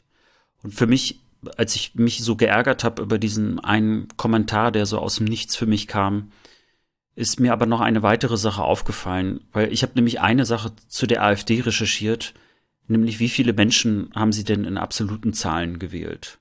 Und da ehrlich gesagt habe ich fast ein bisschen Angst bekommen, denn in absoluten Zahlen sind allein in Baden-Württemberg bei der Bundestagswahl mehr zur AfD gegangen als fast im gesamten Osten in allen Bundesländern. Und äh, ich will diese 25 äh, Prozent oder 30 oder so überhaupt gar nicht verklären. Äh, mein Plädoyer ist eher zu sagen, also man kann natürlich zum Osten hinschauen, aber wenn es bedeutet, dann da auf das Problem im Westen nicht hinzugucken, also im, im wahrsten Sinne des Wortes, also auf einer Seite äh, des Blickes äh, blind zu sein, dann ist es ein Riesenproblem, weil jetzt ist es nämlich kein Ostproblem, sondern es ist ein gesamtdeutsches Problem. Genau. Mir ging es auch eher um, dass man im Osten aber tendiert, das irgendwie zu entschuldigen. Weil die Ossis offensichtlich Ja. irgendwie nicht mehr alle haben und aus Dummheit irgendwie AfD wählen oder weil sie frustriert sind. Das kann ich einfach nicht gelten lassen. so einfach, das, die Zeit ist vorbei. So ist es. Also da, da ist auch keine Entschuldigung mehr zu finden. Und wenn unsere Heimaten uns wieder haben wollen, dann müssen sie aktiv um uns werben und um uns kämpfen.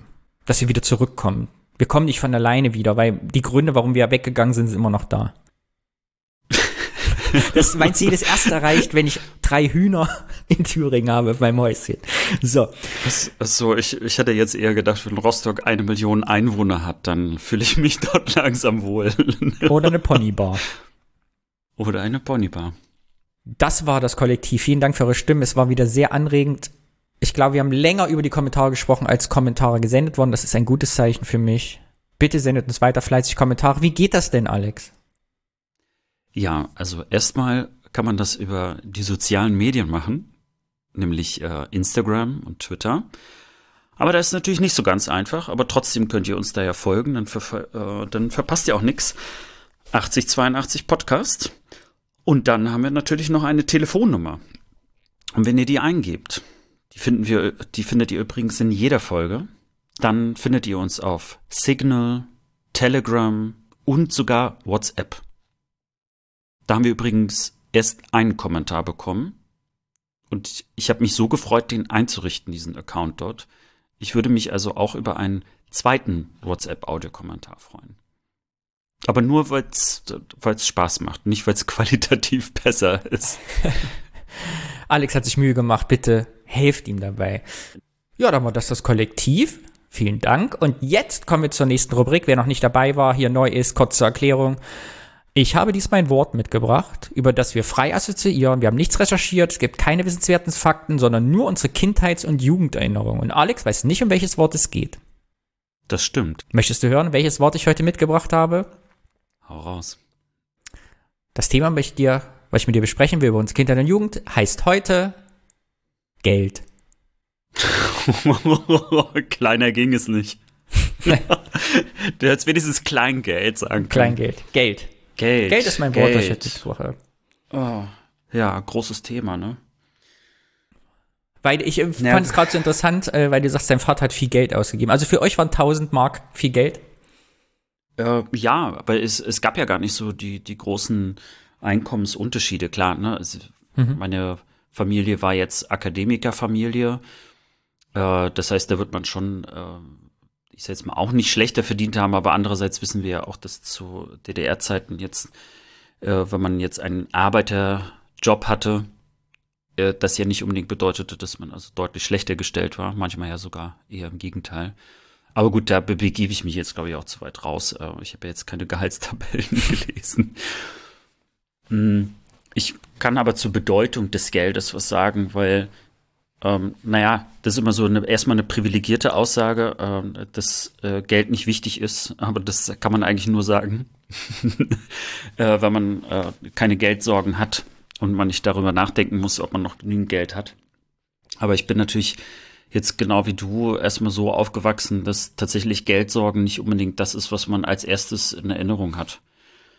Ähm, eher nur, dass man vielleicht etwas nicht bekommen hat, äh, weil es super teuer ist. Aber nicht irgendwie, also dass man jetzt äh, Angst hatte, dass man auf einmal nicht mehr äh, genügend zu essen hat oder so. Solche Geschichten. Ähm, was man ja erlebt, äh, auch im eigenen Umfeld jetzt äh, und natürlich äh, weltweit brauche ich davon gar nicht zu sprechen. Ja, äh, und ansonsten, ich habe ich hab gelernt bei Geld, äh, das ist wahrscheinlich durch meine Eltern natürlich auch sehr stark geprägt. Äh, vor allen Dingen mein Vater, Antikapitalist. äh, das Geld eben, äh, also eigentlich fast schon sogar was Vergiftendes ist. Ne? Und dass das Geld ähm, Freundschaften kaputt machen kann, dass äh, Geld in dem Sinne nicht wichtig ist oder niemals so wichtig sein sollte. Eine Menge davon habe ich bis heute auch ähm, äh, beibehalten. Dazu gehört, dass ich zum Beispiel sehr ungerne Schulden mache. Also ich, ich bewundere schon fast in Anführungszeichen Leute, die einen Kredit aufnehmen, um damit weitere Kredite aufzunehmen, um damit dann richtig Geld zu machen. Und meinetwegen sogar für den guten Zweck, also für den eigenen, nämlich für die Rente vorzusorgen. Das geht bei mir gar nicht, weil für mich heißt Kredit Schulden machen und Schulden ist schlimm. Interessant, mir geht's nämlich total ähnlich. Ich bin genauso sozialisiert. Ich habe, weiß nicht, machen musste auch noch nie, auch wenn ich wenig Geld hatte, ich glaube, ich hatte mal 100 Euro Schulden bei meinem Freund, aber ansonsten nichts, weil es mir absolut nicht in den Kopf kommt, über meine Verhältnisse zu leben. Erstens, also aus Versehen Schulden zu machen oder absichtlich, um andere Sachen zu finanzieren. Meinst du, das ist eine typische DDR-Erfahrung? Also geht's uns, ist das eine Sozialisationsfrage oder zufällig verbindet uns das nur, weil wir ähnlich aufgewachsen sind in Verhältnissen? Also ich glaube, dass es erstmal uns vor allen Dingen vorrangig verbindet, weil wir finden uns ja sympathisch, weil wir auch viele Werte teilen.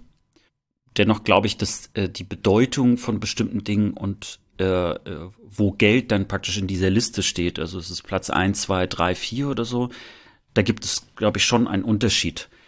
Aber äh, der hat sich sicherlich äh, spätestens nach der Wende aufgelöst weil Geld dann auf einmal eine sehr, sehr große Rolle spielte. Geld war entscheidend, ob du eben ähm, ja eine gute Woche hast oder keine gute Woche, ob äh, ob du dir das Auto schon leisten konntest, äh, das du vielleicht bei deinen Freunden, Nachbarn oder wie auch immer gesehen hast oder eben nicht leisten konntest.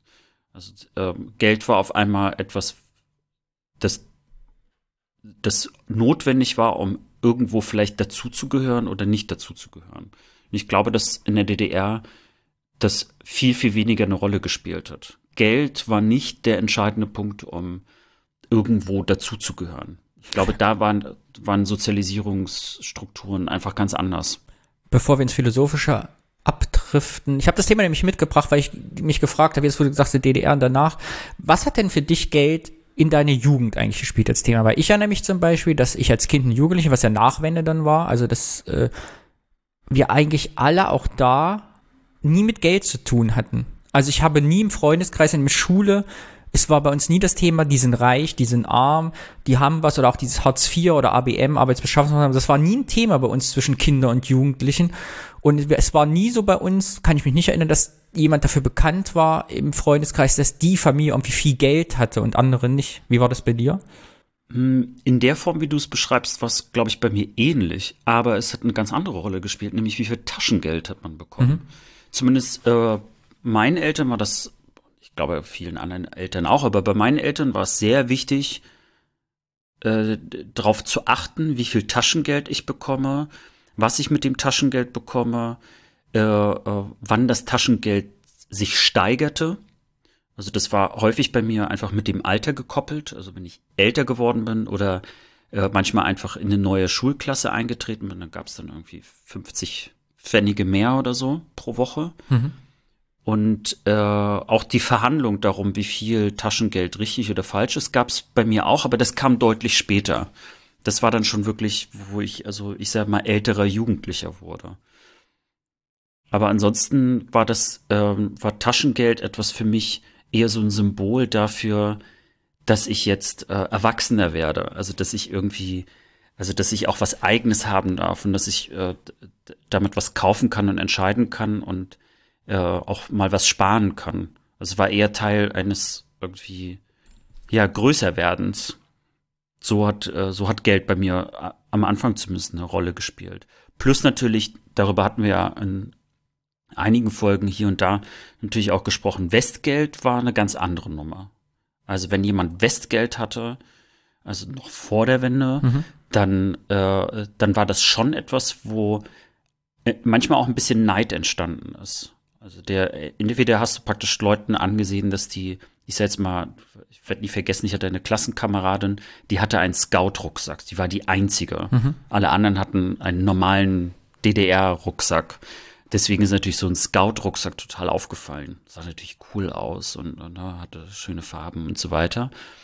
Äh, und dieser Neid, den wir trotzdem auf sie hatten, die konnte ja gar nichts dafür. Wir hätten uns ja auch einfach für sie freuen können, wie Kinder so sind in der Schule. Ähm, ist genau das Gleiche, wenn, wenn man darüber gesprochen hat, ja, also ich habe ja Westgeld oder der Oma hat mir Westgeld geschenkt oder so, dann, dann war Geld was Schlechtes, also wo auch so Neid entstanden ist. Warum hast du Geld? Warum hast du denn Geld als Thema gewählt? Ja, äh, Wort meine ich nicht Thema. Jetzt bringe ich schon unsere eigenen Kategorien durcheinander. Will ich dir erklären, weil das finde ich ganz spannend, weil ich würde gleich, gleich äh, schon mal mit der Kategorie anfangen, die Christianus empfohlen hat, wirklich konkrete Frage für heute zu stellen. Meine Erinnerung, mag sie auch verklärt sein, ist halt wirklich, dass es bei uns um so Sachen ging wie Scout-Rucksäcke. Ich habe das Thema mitgebracht, dass das quasi schon der die Fallhöhe für Geld haben, Geld nicht haben war. Es konnte ein Scout-Rucksack sein. Und ich, du hast mir diese Fotos geschickt, weil wir wollen ja vielleicht bald eine neue Kategorie gründen, aber die ist noch geheim. Und du hast mir Fotos von dir geschickt und da habe ich dich gesehen in so einem bunten Jogginganzug. Wie alt warst du da? 8, 9, 10? War offensichtlich nach der Wende, wie du spielst und hast so einen blouson-seidenen Jogginganzug an. Und es gibt auch Bilder von mir, wo ich so einen Jogginganzug anhabe.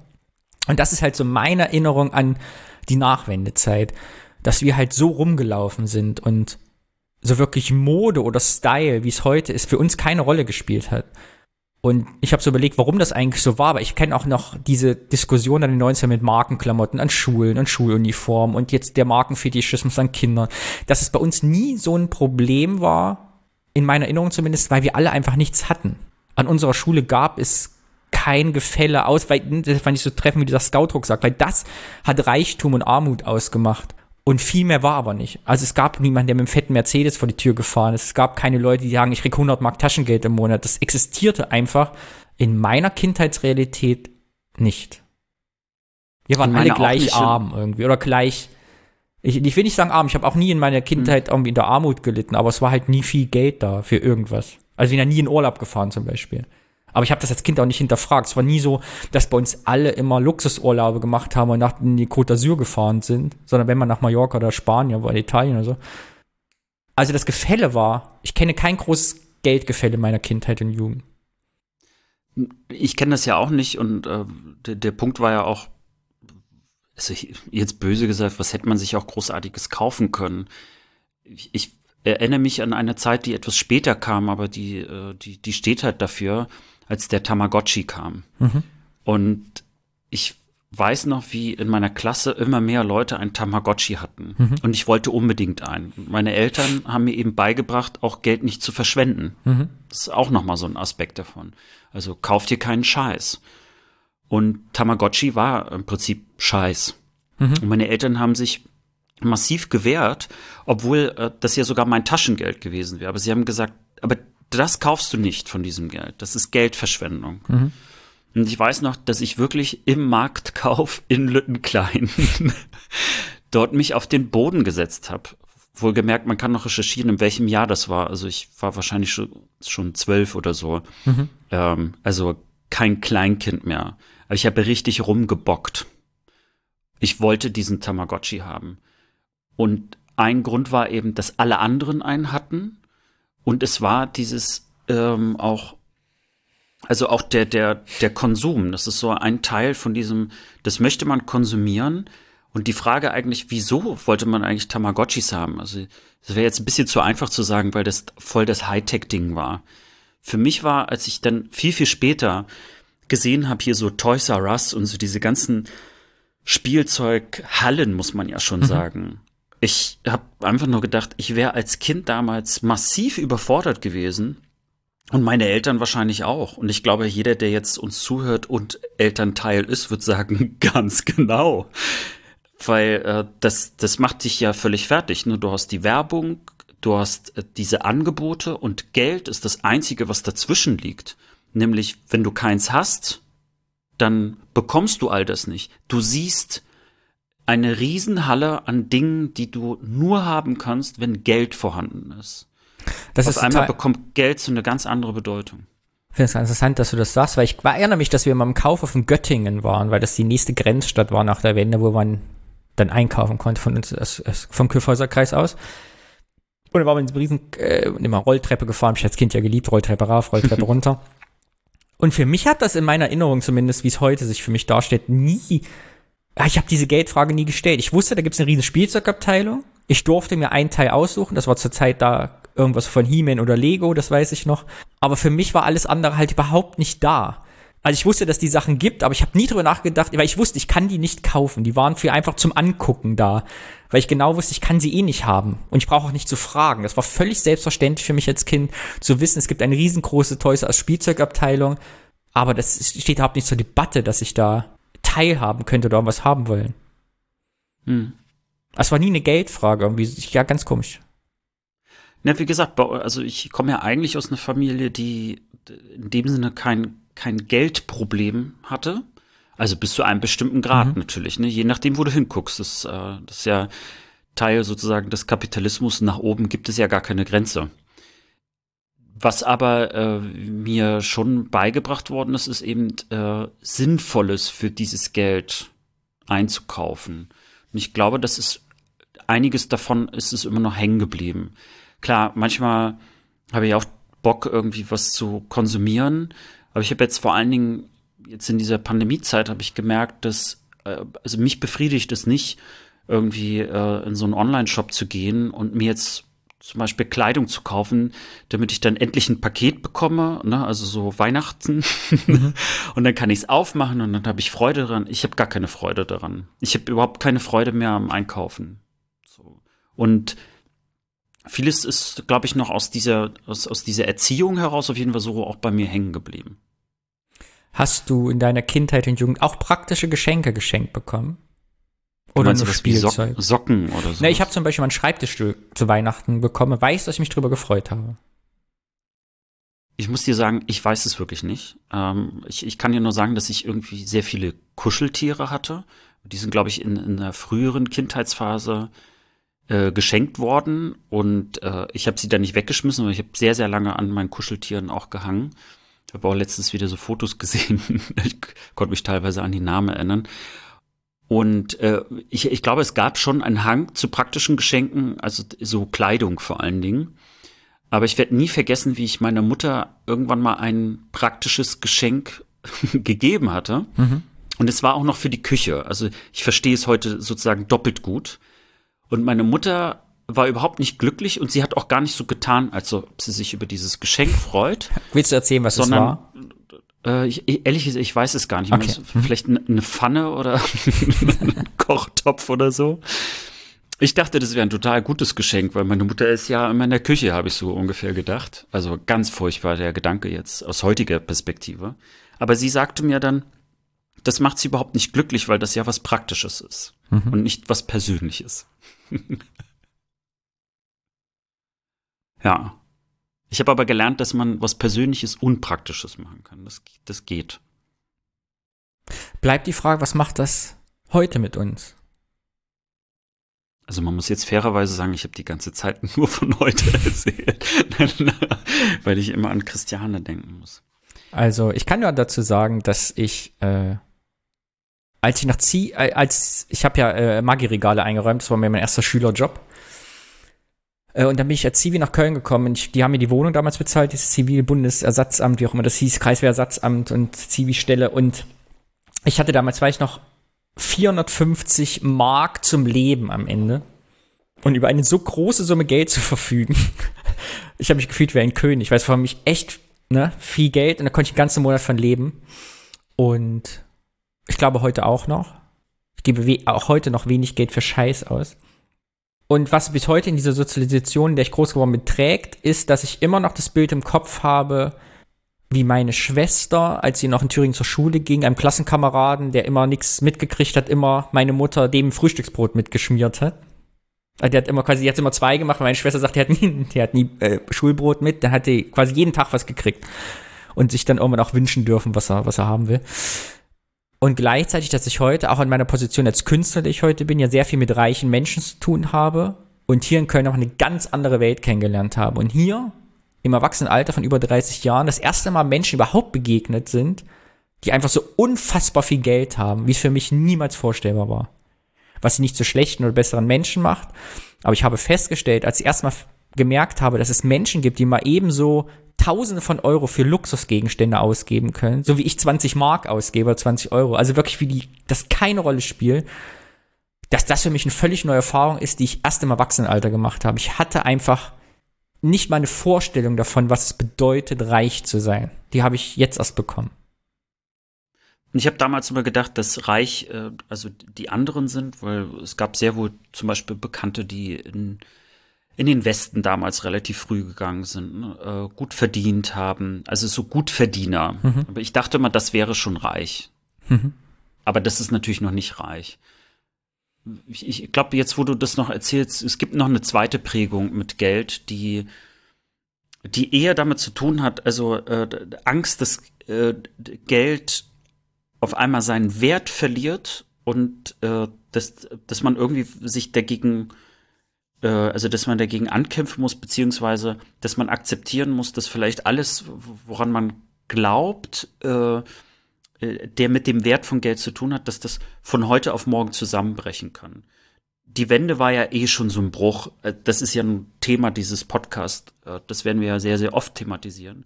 Aber bei meinen Großeltern in der, in der Ukraine, als dann die Sowjetunion zusammengebrochen ist, äh, und irgendwann einfach das Geld äh, keine, Be also sein, seinen Wert so schnell verloren hat. Es gab einen Tag sogar, wo es eine Inflation von 10.000 Prozent gab. Das kann man sich überhaupt gar nicht, 10.000 Prozent. Mhm. Ne, hier werden ja, also in Deutschland wird man ja nervös, wenn schon von Inflation zwei Prozent gesprochen wird.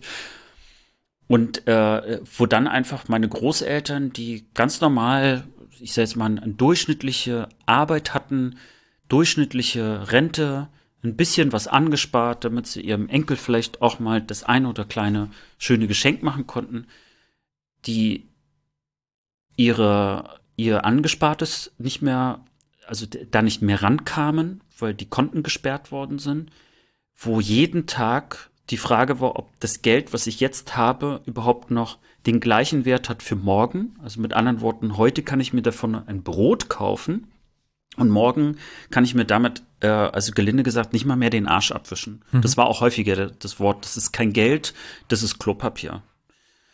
Und, äh, und das Papier sah auch irgendwann aus wie von Monopoly, so diese ganz alten, so mhm. kleinen Scheine. Ne?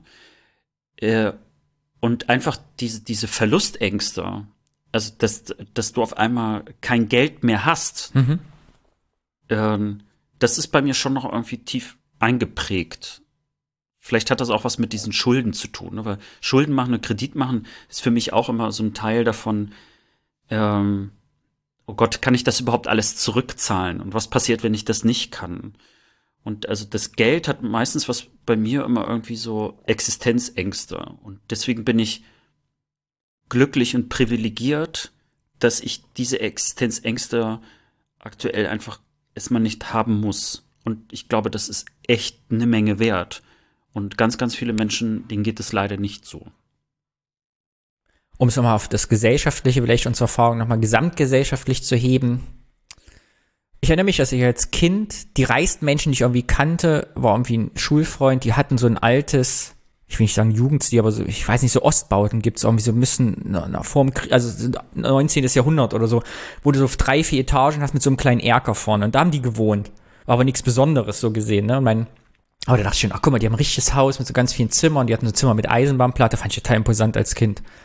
Und als ich halt nach Köln gezogen bin, mein erster Vermieter mitten am Rudolfplatz, dem hat halt die halbe Häuserzeile da gehört. Straßenweise. So. Und da muss ich wirklich sagen, du naiver Otzi, wie man so sagt, das war mir, diese Welt war mir nicht bekannt mit 18. Ich wusste gar nicht, also mir war das nie präsent, weil ich bin Menschen nie begegnet in meinem Umfeld, in meinem sozialen Gefüge, die einfach so eine Macht, so eine finanzielle Sicherheit und Einfluss haben. Das habe ich wirklich erst hier als erwachsener Mensch kennengelernt, weil das mir in der Jugend überhaupt keinen Kontakt dazu hatte, zu dieser Welt. Weil es sie auch bei uns nicht gab, glaube ich, in Thüringen. Ne? Das waren ja immer entweder Wessis, ich sag mal, West, das waren ja westdeutsche Investoren, die häufig in Städte gekommen sind, auch viel Sachen geplant, haben Einkaufszentren gebaut, danach waren sie weg. Also sie waren ja selten in der Gesellschaft dann verankert. So. Ich glaube, es gibt einen Punkt, den ich heute äh, also nochmal ganz doll betonen kann, was mir fehlt aufgrund dieser Sozialisierung, nämlich ich habe nicht gelernt, Geld zu vermehren. Mhm. Äh, also das, das Maximum, was man kannte, Geld sparen. Ne, und dann hast du da vielleicht noch Zinsen bekommen. Aber das war ja im Grunde genommen, also da, da, da hat man ja nicht spekuliert mhm. als solches, dass man nur durch das Sparen auf einmal viel Geld bekommt. Das habe ich nicht beigebracht bekommen. Und ich bin auch sehr schlecht darin. Also wenn, wenn ich, ich habe so Freunde, die die haben irgendwie ge gefühlt eben auch schon so eine Häuserzeile gekauft, ja. Mhm. Wo ich dann denke, wie schaffen die das? Also die haben äh, gar nicht unbedingt mehr Geld, aber die wissen irgendwie mit Geld umzugehen, wie es so schön heißt, aber auf eine ganz andere Art und Weise. Mhm. Das haben die, glaube ich, ganz anders auch in ihrer Kindheit mitbekommen. Die kommen nicht aus reichem Hause, die kommen aus vielleicht gut situierten mhm. Hause. Und die haben gelernt, mit Geld anders umzugehen.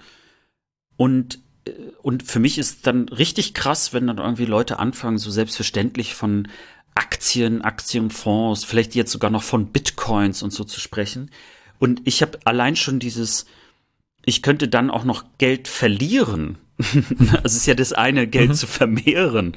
Aber ich könnte auch durch diese Spekulation auch noch Geld verlieren, ähm, weil ich ja selber schuld bin hätte ich ja nicht machen müssen. Aber das ist für mich so, so eine Art Glücksspielcharakter und das habe ich nie beigebracht bekommen. Also für mich war irgendwie so dieses Sparen maximal vielleicht noch irgendwie in eine in eine Immobilie, in der man selber wohnen möchte, Geld anlegen oder Haus bauen. Das ist das Einzige, was ich sozialisiert überhaupt kenne. Mhm. Aber aus Geld noch viel, viel mehr Geld zu machen, das ist mir, das ist so fremd und ich kenne, also ich, ich bin aus einer kompletten Verwandtschaft, wo das einfach so nie eine Rolle gespielt hat. Und ich, ich glaube auch, dass wir dort als, als Ostdeutsche in der Tat ein bisschen lange Zeit einfach hinterherhinken. Ich glaube, dass viele Leute clever genug waren, das auch schnell zu erlernen und auch, auch diese Mechanismen auch, auch kennenzulernen. Aber das ist nichts, was man einfach so in der Kindheit, glaube ich, mitbekommen hat. Ja, das war mein Wort, was ich mitgebracht habe. Haben uns doch gut drüber unterhalten. ich sagte, es ist ein großes Thema. Ist es auf jeden Fall. Aber ich wollte mal die, genau die Kindheitserinnerung ein bisschen abklopfen zu dem Thema und was es eben heute noch mit uns macht. Das ist ein schönes Wort gewesen. Finde ich auch. Prost. Ich habe gar nichts mehr übrig. Dann machen wir doch direkt weiter. Und Alex, du hast uns ein Thema mitgebracht. Und erklär doch bitte für alle, weil wir haben erst Folge 14, die neu dabei sind. Was bedeutet das, das Thema? Ja, im Gegensatz zum Wort ist das Thema recherchiert, aber es ist genauso eine Überraschung für dich zum Beispiel, Danny, denn Mhm. du weißt natürlich nicht, welches Thema ich mitgebracht habe. Mhm. Ja, und ich gehe da ein bisschen tiefer rein und dann fangen wir natürlich auch an, darüber zu sinnieren. Sehr gut. Also, ja, so ein Altmänner-Podcast. Alte Cis-Männer. Ja. Ach so, äh, ist mir eingefallen. Was war dein größter Mansplaining-Moment deines Lebens? Es sind, glaube ich, ehrlich gesagt so viele Mansplaining-Momente, dass man gar nicht sagen kann, der größte, weil das würde dann ja bedeuten, dass alle anderen keine Bedeutung hatten. Mein größter Mansplaining-Moment war, als ich einer Frau erklärt habe, wie sie Lippenstift-Konturenstift richtig anwendet. Aber Okay, sie aber hatte würde- gefragt, wie ich das so schön hingekriegt habe. Das muss man dazu sagen. Es war eine Frage. Ich habe es nicht von selbst. Aber wir schweifen ab. Bitte sage uns, ich bin so aufgeregt. Ja, und umgekehrt übrigens heißt es nicht, dass nur weil man eine Frau ist, dass man weiß, wie man Lippenstift benutzt. Oder Konturen oder wie man das nennt. Richtig. So. Also, Du bist so klug heute. ah, der Sarkasmus-Podcast. Ja, mein Thema. Du bist gespannt, ja? Wie ein Ahnst Flitzebogen. schon? Ich bin gespannt, schon? ob da ein Schuh aus diesem Thema wird. nee, also ich muss, also ich äh, würde, darf ich was raten? Es hat Mhm. was mit Geld zu tun, weil das war vorhin unser Thema und du gesagt hast, das passt zum Thema. Es muss was mit Finanzen, Nachwende, Treuhand, Fabriken, Bier. Okay, nein. Also Bitte ich kann schon mal sagen, nichts davon stimmt. Okay, sehr gut. Nichts, nichts macht daraus einen Schuh, auch nicht andersrum. Mein äh, Thema ist, ich äh, ehrlich gesagt weiß ich noch nicht genau, wie ich den Titel nennen soll. Mhm. Deswegen, ich habe zwei Titel. Mein erster Titel ist Pac-Man. Pac-Man. Okay. Es geht also um deinen ersten Computer. Es geht um Computerspiele, ich präzisiere. Cool. Ich, lieb- Ja. Das ist mein Lieblingsthema. Ich habe so viel zum Thema Computerspiele zu sagen, das glaubst du gar nicht. Ach, ja, du hast ja erwähnt, dass du da irgendwas machst. Ja, Ich erzähle ähm, dir in der Rahmen dieser Folge an alle Hörerinnen und Hörer äh, meine schlimmste Computerspielgeschichte am Ende. Dann fange ich doch erstmal mit meiner persönlichen Computerspielgeschichte an, äh, weil du mich ja auch manchmal fragst, und, und was hat das mit dir zu Aber tun? Frage, du hast doch nicht erzählt, was war der zweite Titel? Pac-Man oder? Pac-Man oder Computerspiele? Ah, okay. Aber Computerspiele ist, trifft es wahrscheinlich erstmal. Ähm, aber Pac-Man war irgendwie trotzdem so ein Gedanke. Außerdem es ist natürlich ein guter Teaser. Ich habe das erste Mal Computerspiele gespielt in den 80ern. Und ich hatte das Glück, dass mein Vater im Forschungsinstitut, wo er gearbeitet hat, ähm, da gab es Computer. Und auf diesen Computern wurden natürlich auch Computerspiele gespielt. Und deswegen, wenn ich dann manchmal meinen Vater besucht habe oder er dann äh, am Wochenende äh, äh, zur Schicht dort vorbei musste oder so, durfte ich dann eben am Computer spielen. Und Pac-Man war eins der ersten Spiele, die ich dort gespielt habe. Aber es gab natürlich auch sowas wie Boulder und äh, so andere Spiele, bei denen ich manchmal gar nicht weiß, wie die heißen. Aber man musste entweder irgendwas abschießen, springen, irgendwie sowas in dieser Richtung. Soll ich dir sagen, was mein allererstes Computerspiel war, an das ich mich erinnere, was ich gespielt habe? Ja, bitte. Frogs. Ein Spiel, Frogs. wo man so Frösche, man war ein Frosch und musste über die Autobahn hüpfen und durfte nicht überfahren werden. Kennst du dieses Spiel? Nee. Nee? Auch so ein Aber ich- C64-Spiel oder so. Ja, ge gefühlt äh, gibt es wahrscheinlich äh, 100 Varianten davon. Und mein zweite, weil ich weiß, dass die eine Hörerinnen und Hörer, mein zweites Spiel, an das ich mich erinnere, war, dass nämlich ein Klassenkameraden C64 hatte und da gab es irgendein Spiel, das sah aus wie Super Mario, war es aber nicht. Es war irgendwie so eine Billigkopie. Deswegen wird dieses Thema dich begeistern, weil ich mich natürlich gefragt habe, äh, wie war denn das nochmal? Weil Mhm. ich konnte mich sehr gut dran erinnern, dass dieser Computer definitiv kein C64 war. Es war auch kein Atari, Amiga. Das habe ich alles erst nach der Wende kennengelernt. Also auch vom, vom Namen her. Äh, und IBM habe ich vielleicht das erste Mal so Ende der 80er dann auch gehört, eben weil äh, ich glaube, der ein IBM-PC oder so stand dann da auch im Forschungsinstitut. Äh, da will ich aber jetzt nichts beschwören. Meine zweite Erinnerung ist, dass ich nicht auf Arbeit von meinem Vater Computerspiel gespielt habe, sondern eher was mit nach Hause mitgebracht hat, nämlich eine Art Tastatur, mhm. also den man an den Fernseher angeschlossen hat. Das war dann der Monitor. Und dann hat man einen Kassettenrekorder ran gemacht und hat eine Magnetkassette mhm. eingeworfen und hat damit dann äh, ein Computerspiel gespielt. Oder, und das fand ich viel, viel faszinierender, äh, mein Vater hat so Zeitschriften mitgebracht und dann hat man einen ganzen Quellcode stundenlang abgetippt, um dann ein banales Labyrinthspiel zu spielen auf diesem Computer. Und wehe dem, man hat sich vertippt. so. Und ich habe mich gefragt, so, was, also, was war das nochmal? Mhm. Deswegen habe ich dieses Thema auch genommen und recherchiert. Also was ich schon mal sagen kann, ist, dass äh, das war gar nicht so unüblich, dass in Zeitschriften, ja sogar in Zeitungen, ich, äh, sogar das Neue Deutschland, äh, die Zeitung gibt's ja heute noch, die hatten damals sogar Quellcodes in Basic Ach echt? veröffentlicht. Ja, ja ich, ich kenne das als Phänomen. Also ich habe früher mal, ich gucke sehr gerne so retro so Computer Club oder so. Das, deshalb weiß ich, dass das früher gab, so Zeitschriften, die nur dafür da waren, Code zu veröffentlichen. Aber dass es wirklich in so normalen Zeitschriften war, war mir unbekannt. War mir auch unbekannt. Äh, sicherlich, also es stand auch so äh, bei der Recherche, dass es eher unregelmäßig war, aber trotzdem fand mhm. ich in einer ich sag mal, sozialistischen Tageszeitungen wird ein Quellcode veröffentlicht. Ich habe mich einfach heute gefragt, wenn jetzt irgendwie so eine FAZ, so kurz vorm Feuilleton, hier ihr Basic-Quellcode äh, für Pac-Man, äh, finde ich einfach so, ich fand die Idee irgendwie auch ganz süß, dass es das gegeben hat. Naja, mein kurzes Fazit, bevor ich ein bisschen in, tiefer reingehe. Also erstens, äh, sollte jemand geglaubt haben, in der DDR hat es keine Computer gegeben, das ist natürlich Bullshit. Es hat natürlich Computer gegeben.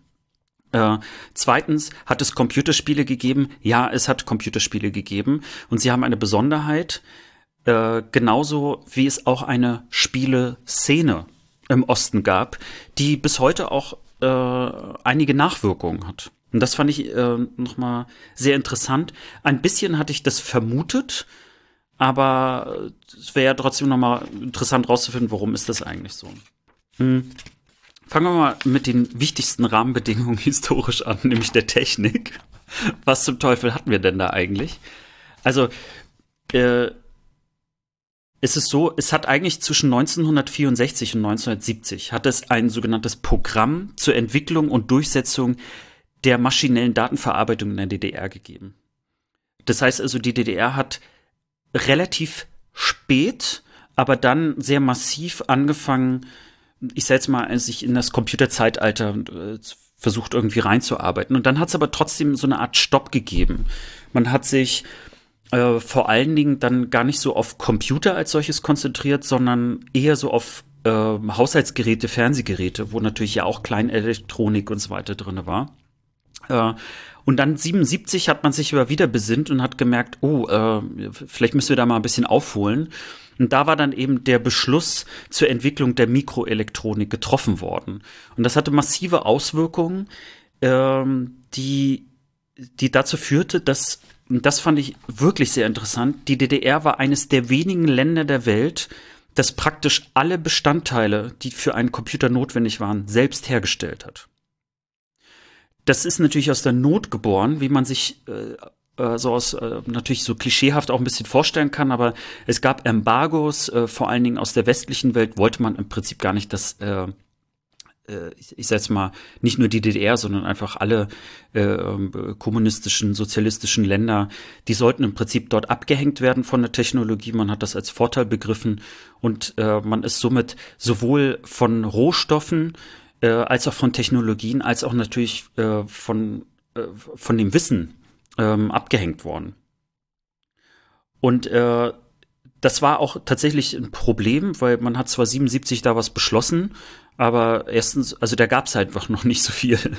Das heißt, es hat ein, ein Weilchen gedauert und dann ist das erste Mal, dass es überhaupt einen Computer gab, wo man, ich sag jetzt mal, einigermaßen was drauf spielen konnte, war dann äh, 1984 der KC 85 3.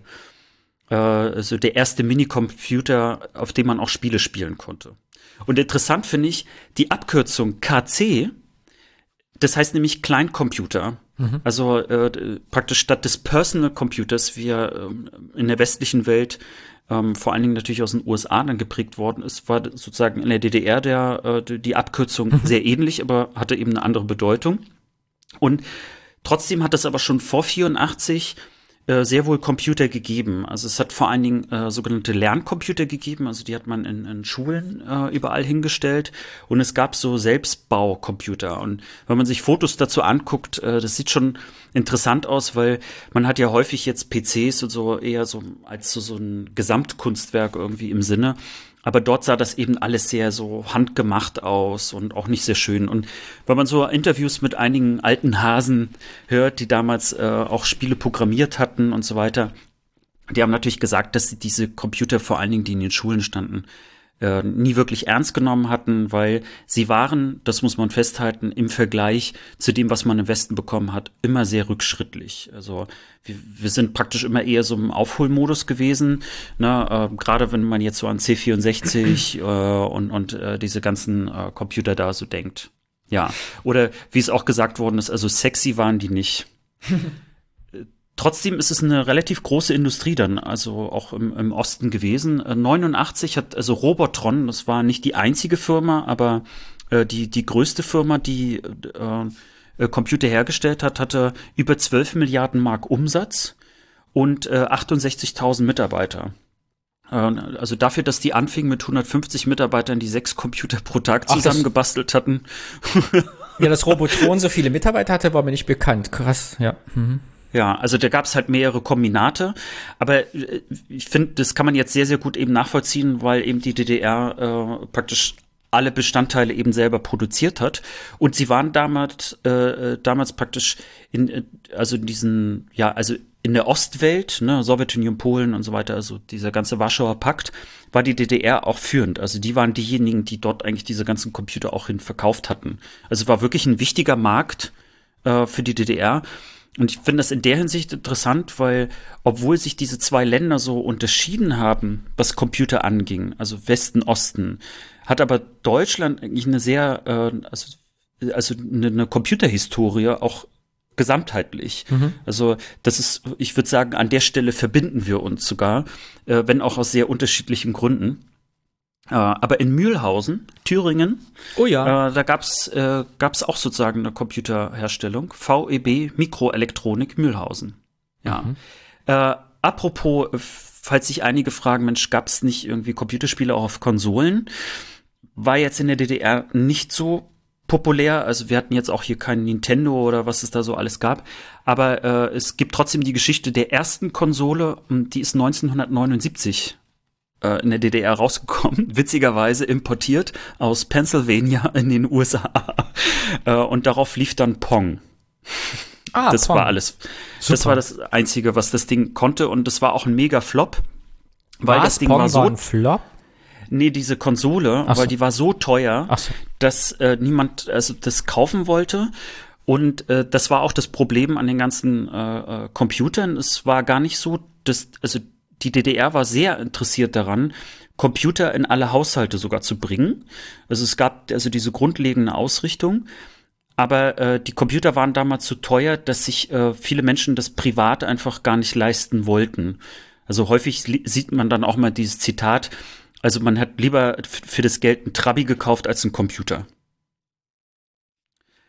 Interessant fand ich dann, äh, weil ich dann Lerncomputer gesehen habe, wie, wie sah wie sah das eigentlich mit dem Informatikunterricht aus? Mhm. Und da gibt es eine interessante Aussage, nämlich dass Informatikunterricht im Westen viel früher begann, aber äh, es de facto keine Computer gab. Das hat mich irgendwie an heute erinnert. Äh, in der DDR wurde erst 1985, also sehr spät, mhm. Informatikunterricht äh, eingeführt. Aber dann hat man sehr, sehr schnell äh, und massiv äh, praktisch alle Schulen mit Computern ausgestattet. Also man hatte das Bestreben, dort richtig aufzuholen und man hatte schon verstanden, hey, wir müssen da irgendwie, äh, müssen da was tun.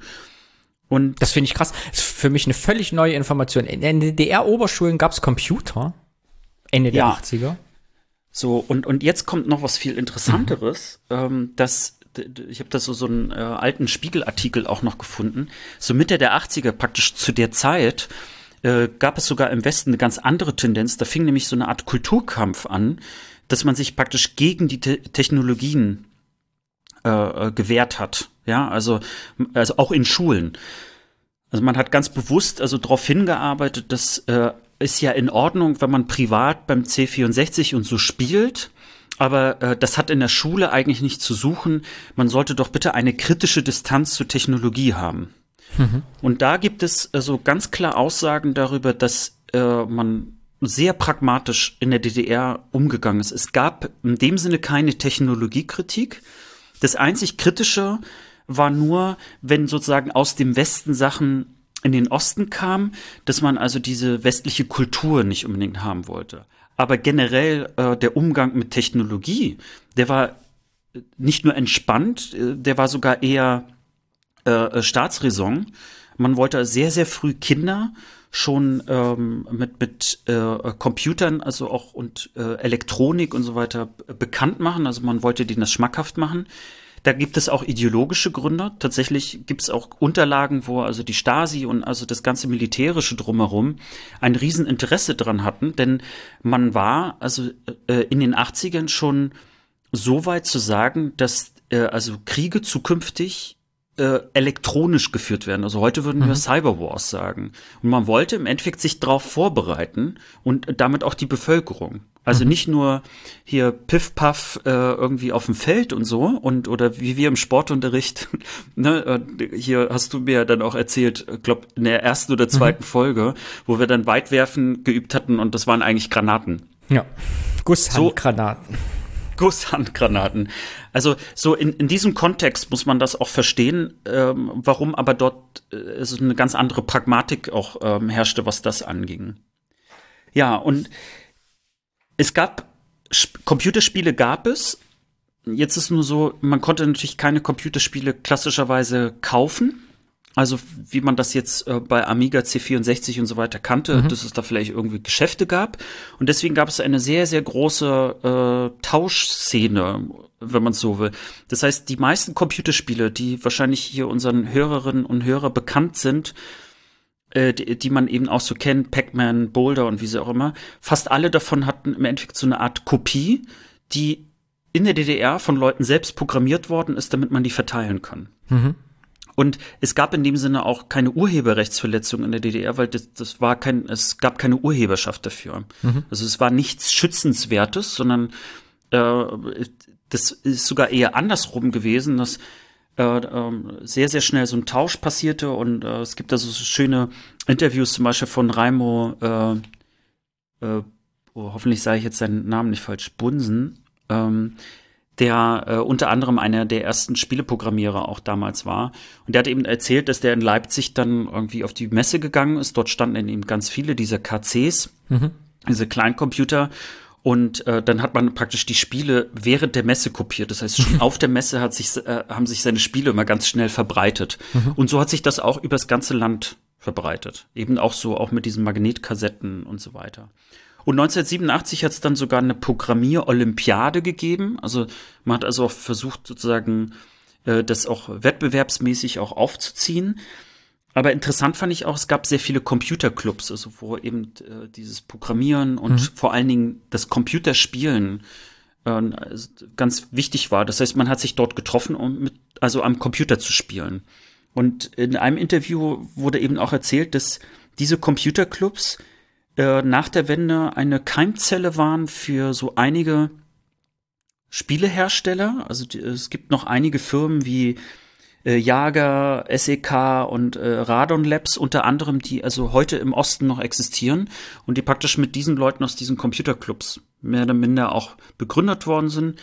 Äh, und einer der ersten DDR-Spieleprogrammierer ist heute auch noch ähm, für ein, eine richtig große äh, Computerspielefirma auch noch unterwegs. Aber, das fand ich auch ein nettes Kuriosum, dass das häufig auch eine Keimzelle für sehr viele äh, Anwälte ist, die es heute auch noch gibt, die in der Computerspielbranche praktisch also Anwälte sind. Warum auch immer. Und es wurde dann eben genannt. Ne? Eigentlich war, haben wir uns nur zum Daddeln getroffen, aber sie sind eben doch eine kreative Keimzelle für viele Menschen heute auch in der Computerspielebranche ähm, gewesen. Ja, und äh, es gibt noch so ein paar Nachläufer. Es gibt eine Zeitschrift, die damals äh, in der DDR existierte, der Funkamateur. Man hört schon, eigentlich kam es aus einer ganz anderen Welt, also nämlich das Funken, mhm. aber Funken, Radioelektronik, Mikroelektronik äh, und eben auch Computerprogrammieren, das war dann so irgendwann so, so ein Mix, der irgendwie zusammengehörte. Deswegen war Funkamateur auch die Zeitschrift eine von äh, mehreren, die dann auch eben äh, äh, das Programmieren und so weiter mit beigebracht haben. Funkamateur gibt es heute noch. Und äh, wenn ich es richtig jetzt noch in Erinnerung habe, äh, gehört es, glaube ich, zu den zwei größten Funkamateur-Zeitschriften weltweit, die es immer noch gibt. Mhm. Also total verrückt, was manchmal auch so auch übrig bleibt. Ne? Man könnte ja jetzt so, gibt es überhaupt noch Funkamateure? Eine Menge wahrscheinlich. Ja, und ähm, das ist es erstmal so mal im Groben zu diesem Thema, was ich sehr spannend fand. Ganz ehrlich, man kann da eigentlich noch viel, viel tiefer abgleiten.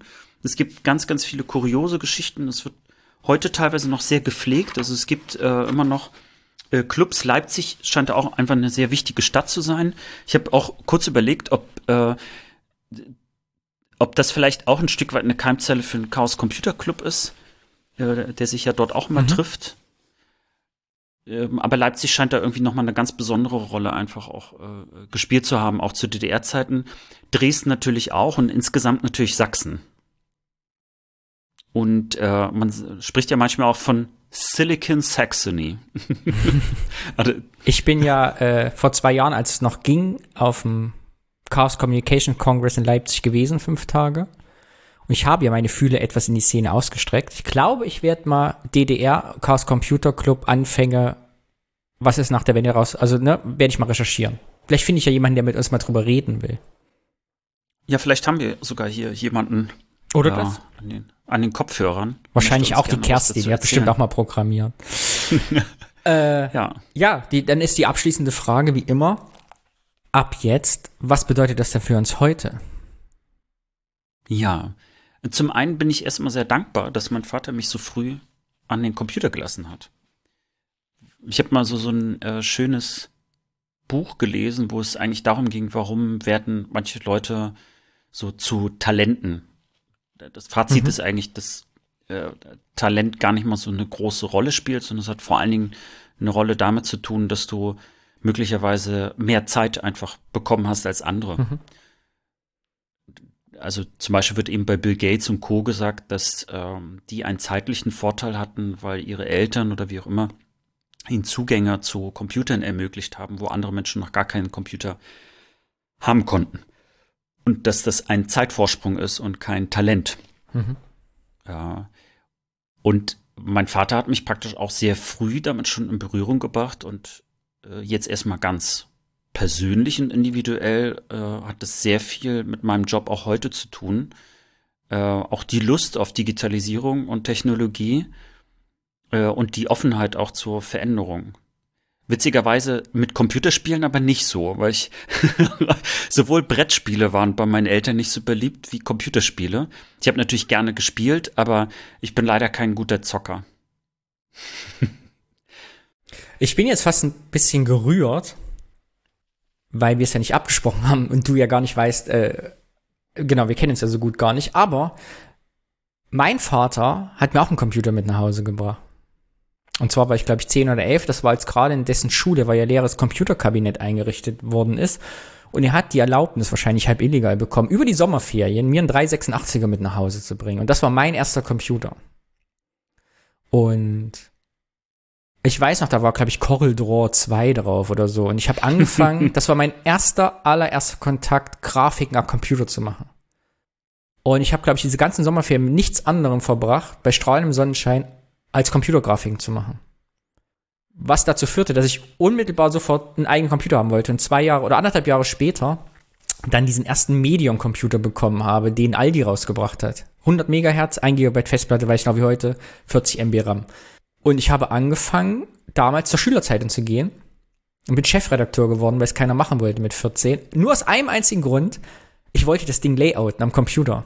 Und ich habe halt die erste von unserer Schule gelayoutet, am Computer gelayoutet, das Schülerzeitung dann gemacht. Und das hat mich langfristig natürlich dann zu Foto. Ich habe in der Werbeagentur angefangen mit 16, äh, bisschen da, bisschen was zu machen und Fotos und digitale Bearbeitung.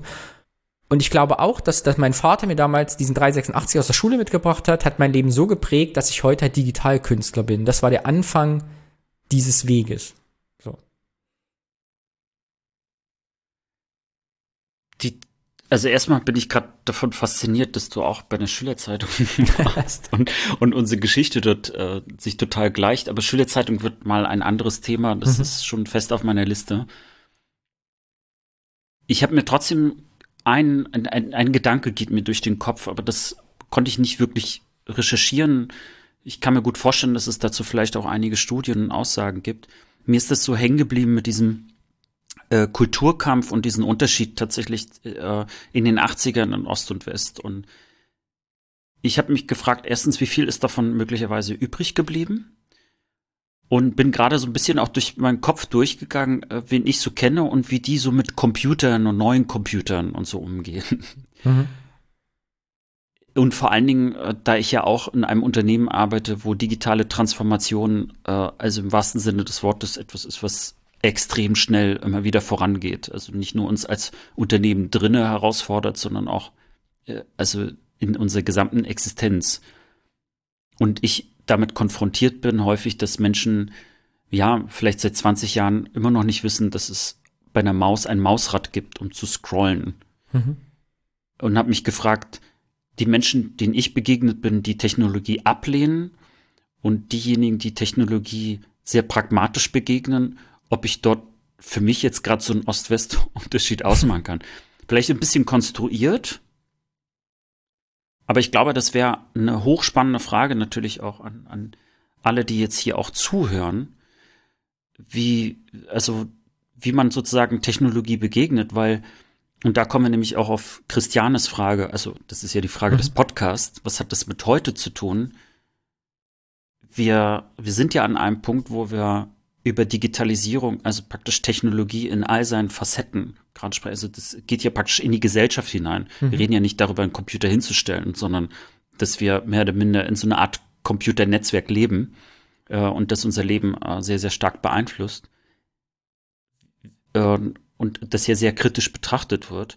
Wie viel davon ist sozusagen, jetzt mache ich mal eine böse These auf oder äh, eine böse Frage, wie viel davon ist eigentlich ein Westproblem und wie viel davon ist ein Ostproblem? Persönliche Anekdote. Als ich es mir leisten konnte, habe ich meinem Vater aber ein, äh, ein iMac gekauft zu Weihnachten äh, und meiner Mutter ein iPad. Und mein Vater wurschtelt sich hier durch, er kriegt es irgendwie hin, aber irgendwie ist er 77. Es dauert manchmal ein bisschen. Meine Mutter ist die perfekte iPad-Bedienerin. Die hat mir nach drei Tagen angefangen, Emojis zu schicken. Die kann jetzt FaceTime. Also die kriegt das sehr, sehr gut hin. Und bei uns in der Familie war es nie das Problem, dass meine Mutter irgendwie sagte, oh, ich kann das nicht irgendwie oder äh, traue ich mich nicht. Die einzige Angst, die meine Eltern beide hatten, war, ich habe Angst, es kaputt zu machen. Und als ich ihnen gesagt habe, egal was du tust, du kannst nichts kaputt machen. Es ist, gibt immer Backups, wird nie was passieren. Mach, tob dich aus. Äh, läuft das einfach. Also da gab es nie mhm. Berührungsängste, ob, obwohl das hohen ja, Alters. Ähm, ich finde es ja in der Hinsicht auch interessant, sich diese Frage zu stellen. Ah. Was übrigens, ich kann allen Tipp geben, wenn ihr äh, Eltern über 70 habt, gebt ihnen auf keinen Fall Computer. ja. Meine Mutter schickt nur noch Emojis. Mama kriegt was zu essen, Lach-Emoji. Mama kann das Paket für mich annehmen, Lach-Emoji. Gute Nacht, Mama, hab dich lieb, Kuss-Emoji. Mehr kriegt man nicht mehr von den Eltern zurück, das alles. Ja. Nee, ich, also vielleicht bin ich jetzt auch schon wieder hier zu philosophisch-gesellschaftlich aufgestellt. Weißt du, wir reden ja häufig immer von, von äh, oder nicht wir, aber dass der Osten so eine Art Belastung ist, ne? Also, ach, nach der Wende, da muss man erstmal Geld mhm. hinstecken und aufbauen und die scheiß Ossis, die wählen auch noch die AfD. Ähm, also es hat immer so diesen, natürlich diesen Negativcharakter, ähm, aber diese Form des Pragmatismus ist, mhm. der ist ja nicht nur beim Thema Technologie, sondern äh, den sieht man ja häufiger auch noch an, an ganz anderen Stellen. Und ich frage möglicherweise, ist das sogar, äh, ist das eine Chance, die je mehr wir sie begreifen, desto größer auch es für Gesamtdeutschland auch eine Chance ist. Also dass vielleicht im Osten im Grunde genommen der, der Aufbruch in die Digitalisierung, die, die wir ja nun wirklich verschlafen haben die letzten Jahre, dass der vielleicht wirklich auch wirklich von dort kommen kann. Und vielleicht ist es doch zu doll konstruiert, aber wir dürfen nicht vergessen, dass ja mit Robotron und Mühlhausen und diese ganzen, überhaupt die ganze Industrie, auch Mikroelektronik, äh, die hat ja, also die sieht man ja immer noch im Osten. Also Silicon Saxony habe ich nicht erfunden. Es gibt einen Verein, also der, der auch so heißt. Äh, aber Sachsen äh, mhm. spielt mittlerweile eine Riesenrolle. Also was, was äh, äh, Chipwerke angeht. Und drumherum ist ja wirklich eine ziemlich moderne Industrie entstanden. Auch darüber wird aus meiner Sicht fast ein bisschen zu wenig gesprochen, weil wir sprechen so viel über Autos in Deutschland, dass ähm, dass dort aber irgendwie seit den 90ern auch wieder, also auf, auf Grundlage des Wissens muss man ja auch sagen, äh, dort was passiert ist. Auch die TU Dresden ist ja auch bekannt, also Informatik, Programmierer, ich kenne selber ganz viele Leute, die auch von dort kommen. Also da ist ein Stück weit was erhalten geblieben und es wächst auch weiterhin noch. Und äh, vielleicht ja. Ich kenne ganz viele. Ich habe den Titel gefunden dieser Folge. Viele meiner Freunde sind ostdeutsch. Ja, das ist so ein bisschen die, die Frage für heute. Ja, und Computerspiele, muss man sagen, ist äh, immer noch, äh, ja, das ist ein Wachstumsthema, wie man so schön sagt, was ja seit einiger Zeit auch für Deutschland äh, strategischer wird. Also in der Politik nimmt man das ja jetzt wirklich mal ernst mhm. und sagt, Mensch, Computerspiele, äh, es ist ja eine Form von Unterhaltungsindustrie, äh, die, die was bringt. Und äh, da bin ich auch gespannt, was draus wird.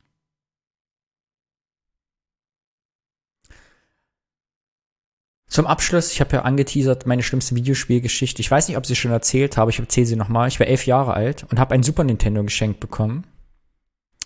Und war so aufgeregt an meinem Geburtstag, dass ich morgens um halb sechs aufgestanden bin. SimCity, ich war absoluter SimCity-Fan, ich habe mir SimCity für Super Nintendo gewünscht. War dabei als Spiel, als Beilage. Packe diese, äh, diese Konsole aus bin so aufgeregt, da war noch immer diese, jetzt gibt's heute noch, dass so die Controller in Folie eingepackt sind, dann ist aber dieses Zwirbelding drum, dieses Metallding, was du so aufzwirbeln musst, damit die Folie abgeht. Hab das aber nicht abgekriegt, hab's durchgeschnitten und habe währenddessen aus Versehen, warum auch immer, das Kabel der Fernbedienung durchgeschnitten. Konnte also nicht spielen, sondern mein Vater musste erst einen neuen Controller besorgen. Hat aber langfristig. Weißt du, wie enttäuschend das als Kind ist, wenn du denkst, jetzt kannst du loslegen. Hat aber dazu geführt, dass ich einige Male Schule geschwänzt habe. Ich hoffe, meine Eltern hören diesen Podcast nie, um SimCity zu spielen. Ich bin ganze Tage nicht in die Schule gegangen, um Computer zu spielen. Und irgendwie zieht sich das heute mit meiner Arbeit auch durch. Naja, kann man auch keinem erzählen. Ja. Vielen Dank für das Thema. Ich fand es total spannend, dass es mit der, so mit der, mit der Computer in der DDR war, war mir überhaupt nicht bewusst, gerade diese Videospielszene, und da hätte ich total Bock drauf, da nochmal tiefer einzusteigen, was Programmierer im privaten Umfeld in der DDR eigentlich gemacht haben. Das finde ich total spannend. Ja, sehr gerne. Alex, dann planst du noch eins. Und das ist unsere Kategorie, das Bier. Und halt, stopp, stopp, stopp, stopp, stopp, stopp. Nicht abschalten. Falls ihr diesen Podcast zum ersten Mal hört, es geht hier nicht um einen Bier-Podcast. Wir sind keine Dudes, die euch Bierempfehlungen geben, sondern es geht um die ostdeutschen Orte, wo das Bier herkommt. Also bitte drückt nicht Stopp, hört einfach weiter. Es bleibt spannend. In Folge 0 dachten wir noch, wir reden über Bier, aber dem ist nicht so. Alex, ich habe dir heute ein Bier mitgebracht. Das ist das langweiligste Bier der Welt. das sagst du nur, damit die, damit die Leute glauben, dass wir wirklich keine Werbung dafür machen. Hasseröder Premium Pilz. Wir haben es schon getrunken am Anfang der Folge. Es ist schon alle. Was soll man zu Hasseröder sagen? Äh, Hasseröder gehört zu Wernigerode, wird in Wernigerode gebraucht, weil in Hasserode wurde 1994 eingemeindet zu Wernigerode. Wurde nach der Wende von Anheuser Busch gekauft, ist also ein internationales Bier und mehr gibt es dazu nicht zu erzählen. Das ist die ganze Geschichte, unspektakulär. Es gehört zu Anheuser Busch, wirklich? Ja, es ist Anheuser Busch Bier. Es ist ein, äh, ja, es ist ein Weltkonzern. Wusste ich nicht, weil ich äh, interessiere mich ja genauso wenig wie du für Sport. Was bedeutet, ich habe nämlich gelesen, dass Hasseröder total viel gerade in den 90ern und auch in 2000ern heute auch noch in Sport Werbung macht. Ja, klar. Also extrem viel Bandenwerbung und so. Sagt ihr das was? Nein. Ja, also ich, ich kenne Hasseröder eigentlich nur durch Werbung. Und manchmal. Ah, ja, genau, und so ist es halt. Manchmal am Bahnhofskiosk gekauft. Und durch diese ganze Werbung ist es tatsächlich die drittgrößte Pilzbrauerei-Absatzmarkt in Deutschland. Achso, es, Als geht, es geht doch noch weiter. Ich war jetzt wirklich davon überzeugt, dass du jetzt hier einfach einen Schnitt machst. Ja, das war's. Also es ist alles, was ich zu Hasseröder sagen kann. Es ist unspektakulär. Die wurden halt 94 schon aufgekauft an irgendwie der Firma und später Anhäuser Busch und wie das immer so ist, langweilig. So. Weltkonzern. Keine persönliche Geschichte. Die haben so eine riesen moderne Brauerei, kannst du auch sehen, da in, in Wernigerode gebaut. Ja. Seelenloses Bier. also ich meine, wenn ich so Anti-Marketing machen wollen würde, würde ja, ich so. Ja, die hatten auch so, äh, es gab einen Skandal irgendwie ein paar Jahren, da hatten so eine Leihfirma beantragt, die kein, die irgendwie, die hatten so Gastarbeiter aus Polen oder so, und die haben, wurden ganz schlecht bezahlt und mit so Betrug, weil die dann keinen Mindestlohn gezahlt haben und so, und dann haben sie sich von der Firma getrennt. Also alles scheiße. So. Aber leckeres Bier, kann man nichts anderes sagen. Schönes Pilz, schön herb, wie wir es mögen. Und deshalb dachte ich, erzähle ich dir einfach eine andere Geschichte, und zwar eine persönliche. also die irgendwie einen persönlichen Ansatz hat. Erstmal was zu Wernigerode, wo das B herkommt. Wernigerode liegt in welchem Bundesland? Mm, peinlich. Sachsen-Anhalt. Das ist korrekt, natürlich. Oh. Ich schneide das peinlich einfach raus, dann sagst du, wir aus dem Pistole geschossen Sachsen-Anhalt, alle sind glücklich. 35.000 Einwohner. Der Hoteldurchschnittspreis in Wernigerode liegt bei 81 Euro. Und Wernigerode ist ein staatlich anerkannter Erholungsort und nennt sich selbst im Stadtmarketing die bunte Stadt am Harz. Das heißt, Wernigerode kommt tatsächlich von Waldrode, weil die Stadt das erste Mal urkundlich 1121 erwähnt wurde und ganzen, die ganzen sächsischen Orte und vielen Thüringer enden ja auf Rode, weil das wirklich früher Wald- und Sumpfgebiet war und das musste halt, der Wald musste weg und die Städte kamen hin. Warst du schon mal in Wernigerode? Nee, war ich schon. Es ist wirklich eine schöne Stadt, eine wunderschöne Altstadt. Es ist wirklich ein sehr beschaulicher Ort. Es lohnt sich wirklich, da in den Hart zu fahren, wenn man da ist und in Wernigerode einen Abstecher zu machen. Wie immer möchte ich allgemein sagen, dass auch, das zieht sich ja durch meine thüringische, sachsen-anhaltinische Geschichte, natürlich auch Wernigerode ein Außenlager von Buchenwald hatte. Und auch da wieder kurz vor Kriegsende, bevor die Alliierten eintrafen, noch 500 Leute auf den Todesmarsch geschickt worden, von denen tatsächlich nur 57 Leute überlebt haben. Also auch da die dunkle Geschichte.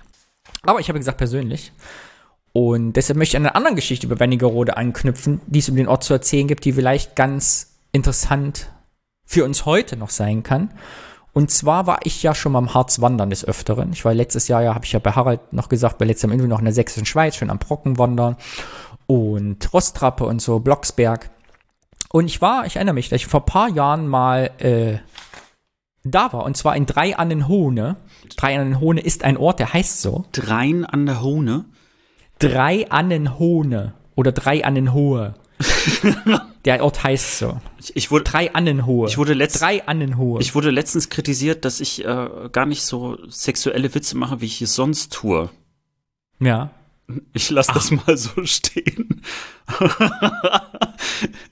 Und ich war da schon mal losgewandert und da fiel mein Gedenkstein auf. Ich hatte den jetzt bei der Recherche, kam mir der bekannt vor. Das ist so ein schwarzer, großer Naturstein. Sieht aus wie so ein Riesenfindling. Da ist eine Plakette drauf und da steht drauf zum Gedenken an Oberst Petri.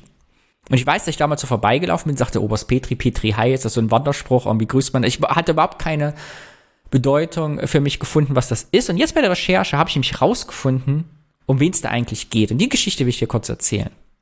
Das ist nämlich Oberst Gustav Petri diese Stele gewidmet, dieser Naturstein. Und du weißt bestimmt, wer der Mann ist. Nee, nie gehört. Nee, ich auch nicht. Aber Gustav Petri war zu Kriegsende des Zweiten Weltkriegs Stadtkommandant in Wernigerode. Da war er Ende 50 und diesen Stein hat er bekommen, weil er heute noch in Wernigerode bezeichnet wird als der Retter von Wernigerode. Und die Geschichte von dem Herrn Petri ist ganz interessant, weil im Ersten Weltkrieg äh, war er schon Soldat und wurde da schwer verletzt im Gesicht. Also er hat so ein Durchschuss im Gesicht gekriegt und seitdem hat er ein Gebiss getragen und ist dann später zwischen den Kriegen der SA beigetreten. Aber dann, als die SA angegliedert wurde an die NSDAP, wieder ausgetreten, weil er sich da politisch nicht wiedergefunden hat. Die Geschichte wird später im Verlauf der Erzählung nochmal ganz interessant, was das nämlich für Auswirkungen später hatte. Ja, und jetzt, ich fand die Geschichte dahingehend auch ganz spannend von dem Herrn Petri, weil es auch nochmal mir gezeigt hat, was Krieg eigentlich bedeutet. Auch für die Menschen, die auf Täterseite da äh, beteiligt sind. Also kurzer Abriss, äh, wie es dem Herrn Petri im Zweiten Weltkrieg gegangen ist. Der wurde in Landau stationiert und war dann als Besatzungssoldat äh, als zum Major befördert und in Frankreich in den Süden abkommandiert und war dann in Südwestfrankreich äh, im Krieg eingesetzt. Und wurde dann 41 von Frankreich versetzt an die Ostfront nach Moskau. Und dort wurde er wieder verletzt und kam in Lazarett, weil, er, weil ihm jemand in den Arsch geschossen hat. Also steht auf Wikipedia steht Verletzung im, im, im Gesäß. Ah. Ich glaube, hat jemand in den Arsch geschossen. Wer weiß. Ist dann 1942 nach Russ in, in Russland geblieben, nach Beli versetzt worden. Die Stadt kenne ich nicht. Beli, sagt ihr das was? Nee, ich kenne nur Neubeli. Ja. Und wiederum versetzt 45 nach Frankreich zurück. Ist dann aus Frankreich, als die Alliierten kamen, über Belgien, Luxemburg mit seiner Bataillon da rück, rückgezogen bis an die Niederrhein in die Eifel und ist dann in den sogenannten Ruhrkessel geraten. Das heißt, das Ruhrgebiet wurde ja schon von den Alliierten da umzingelt und wurde dort eingeschlossen, konnte aber fliehen Richtung Harz und ist halt am 8. April 45 nach Wernigerode gekommen. Zu Wernigerode lebten zurzeit 24.000 Einwohner, nochmal 21.000 Flüchtlinge aus anderen Gebieten, die zerbombt waren und noch Verwundete aus insgesamt 28 Lazaretten, die da zusammengezogen worden sind. Oh. Genau. Wernigerode wurde schon bombardiert. Es gab, also die wurden Bombardierungsopfer, weiß nicht, ob das das richtige Wort ist, aber als die Alliierten halt diese großen Bomberangriffe geflogen sind am Ende des Zweiten Weltkriegs, äh, wurde auch Wernigerode schwer getroffen. Und zu dieser Zeit, irgendwie als ankam, war es halt üblich, dass es sogenannte Kampfkommandanten in der Stadt gab, die die Weisungsbefugnis halt übers Militär hatten. Und die wechselten zu dieser Zeit täglich. Also jeden Tag wurde jemand anders Kampfkommandant. Und am 10. und 11. April war eben der Herr Petri Kampfkommandant von Wernigerode. Und er bekam an diesem Tag, am 10. und 11. April in der Nacht vom Armee-Oberkommando das, den Befehl, Wernigerode vor der US-Armee mit allen Mitteln zu verteidigen, die nämlich schon Hm. Auf Wernigerode zusteuerte. Und diesen Befehl hat der Herr Petri verweigert und hat gesagt, das mache ich nicht, weil er das Ende des Krieges gesehen hat. Und das beschützte Wernigerode vor einer erneuten Zerbombung oder Zerstörung durch die Alliierten, weil die Alliierten in diesem Moment die Stadt Wernigerode nahezu kampflos einnehmen konnten. Und deshalb gilt er heute als der Retter von Wernigerode. Und diesen Gedenkstein in äh, Drei Annen Hohe gibt's halt deswegen, weil er zwei Tage später von einem Gericht zum Tode standrechtlich verurteilt wurde und standrechtlich erschossen wurde, wahrscheinlich in der Nähe, wo heute dieser Gedenkstein steht. Obwohl die Alliierten schon, also die Stadt eingenommen hatten, also ist er von, aber den Deutschen. Genau, er hat quasi den, den, Befehl verweigert Hm.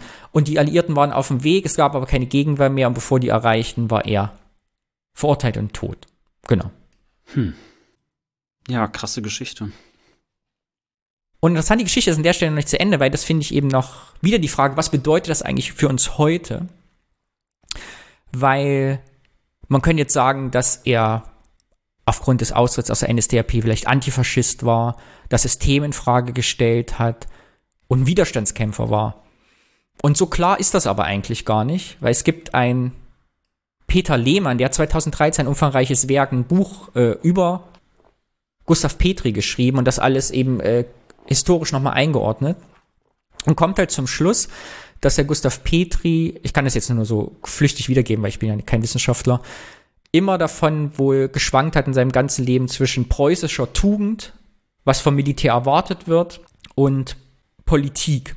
Und dass er immer in diesem, ja, auf dieser Messerschneide sich bewegt hat. Und es gibt viele Aufzeichnungen von ihm, weil er war ja äh, Oberst, Offizier, dann Major und Hauptmann. Also er hat ja eine große Karriere gemacht und hat, es gibt viele schriftliche Hinterlassenschaften, die zum Beispiel sich skeptisch auch mit der Politik und dem Krieg auseinandergesetzt, aber nie mit den Opfern. Also es gab keine, er hat nie Aufzeichnungen gemacht zu Kriegsgefangenen, Internierung, Straflager, KZs, Juden. Also da gibt es einfach keine, keine kritische Auseinandersetzung von ihm.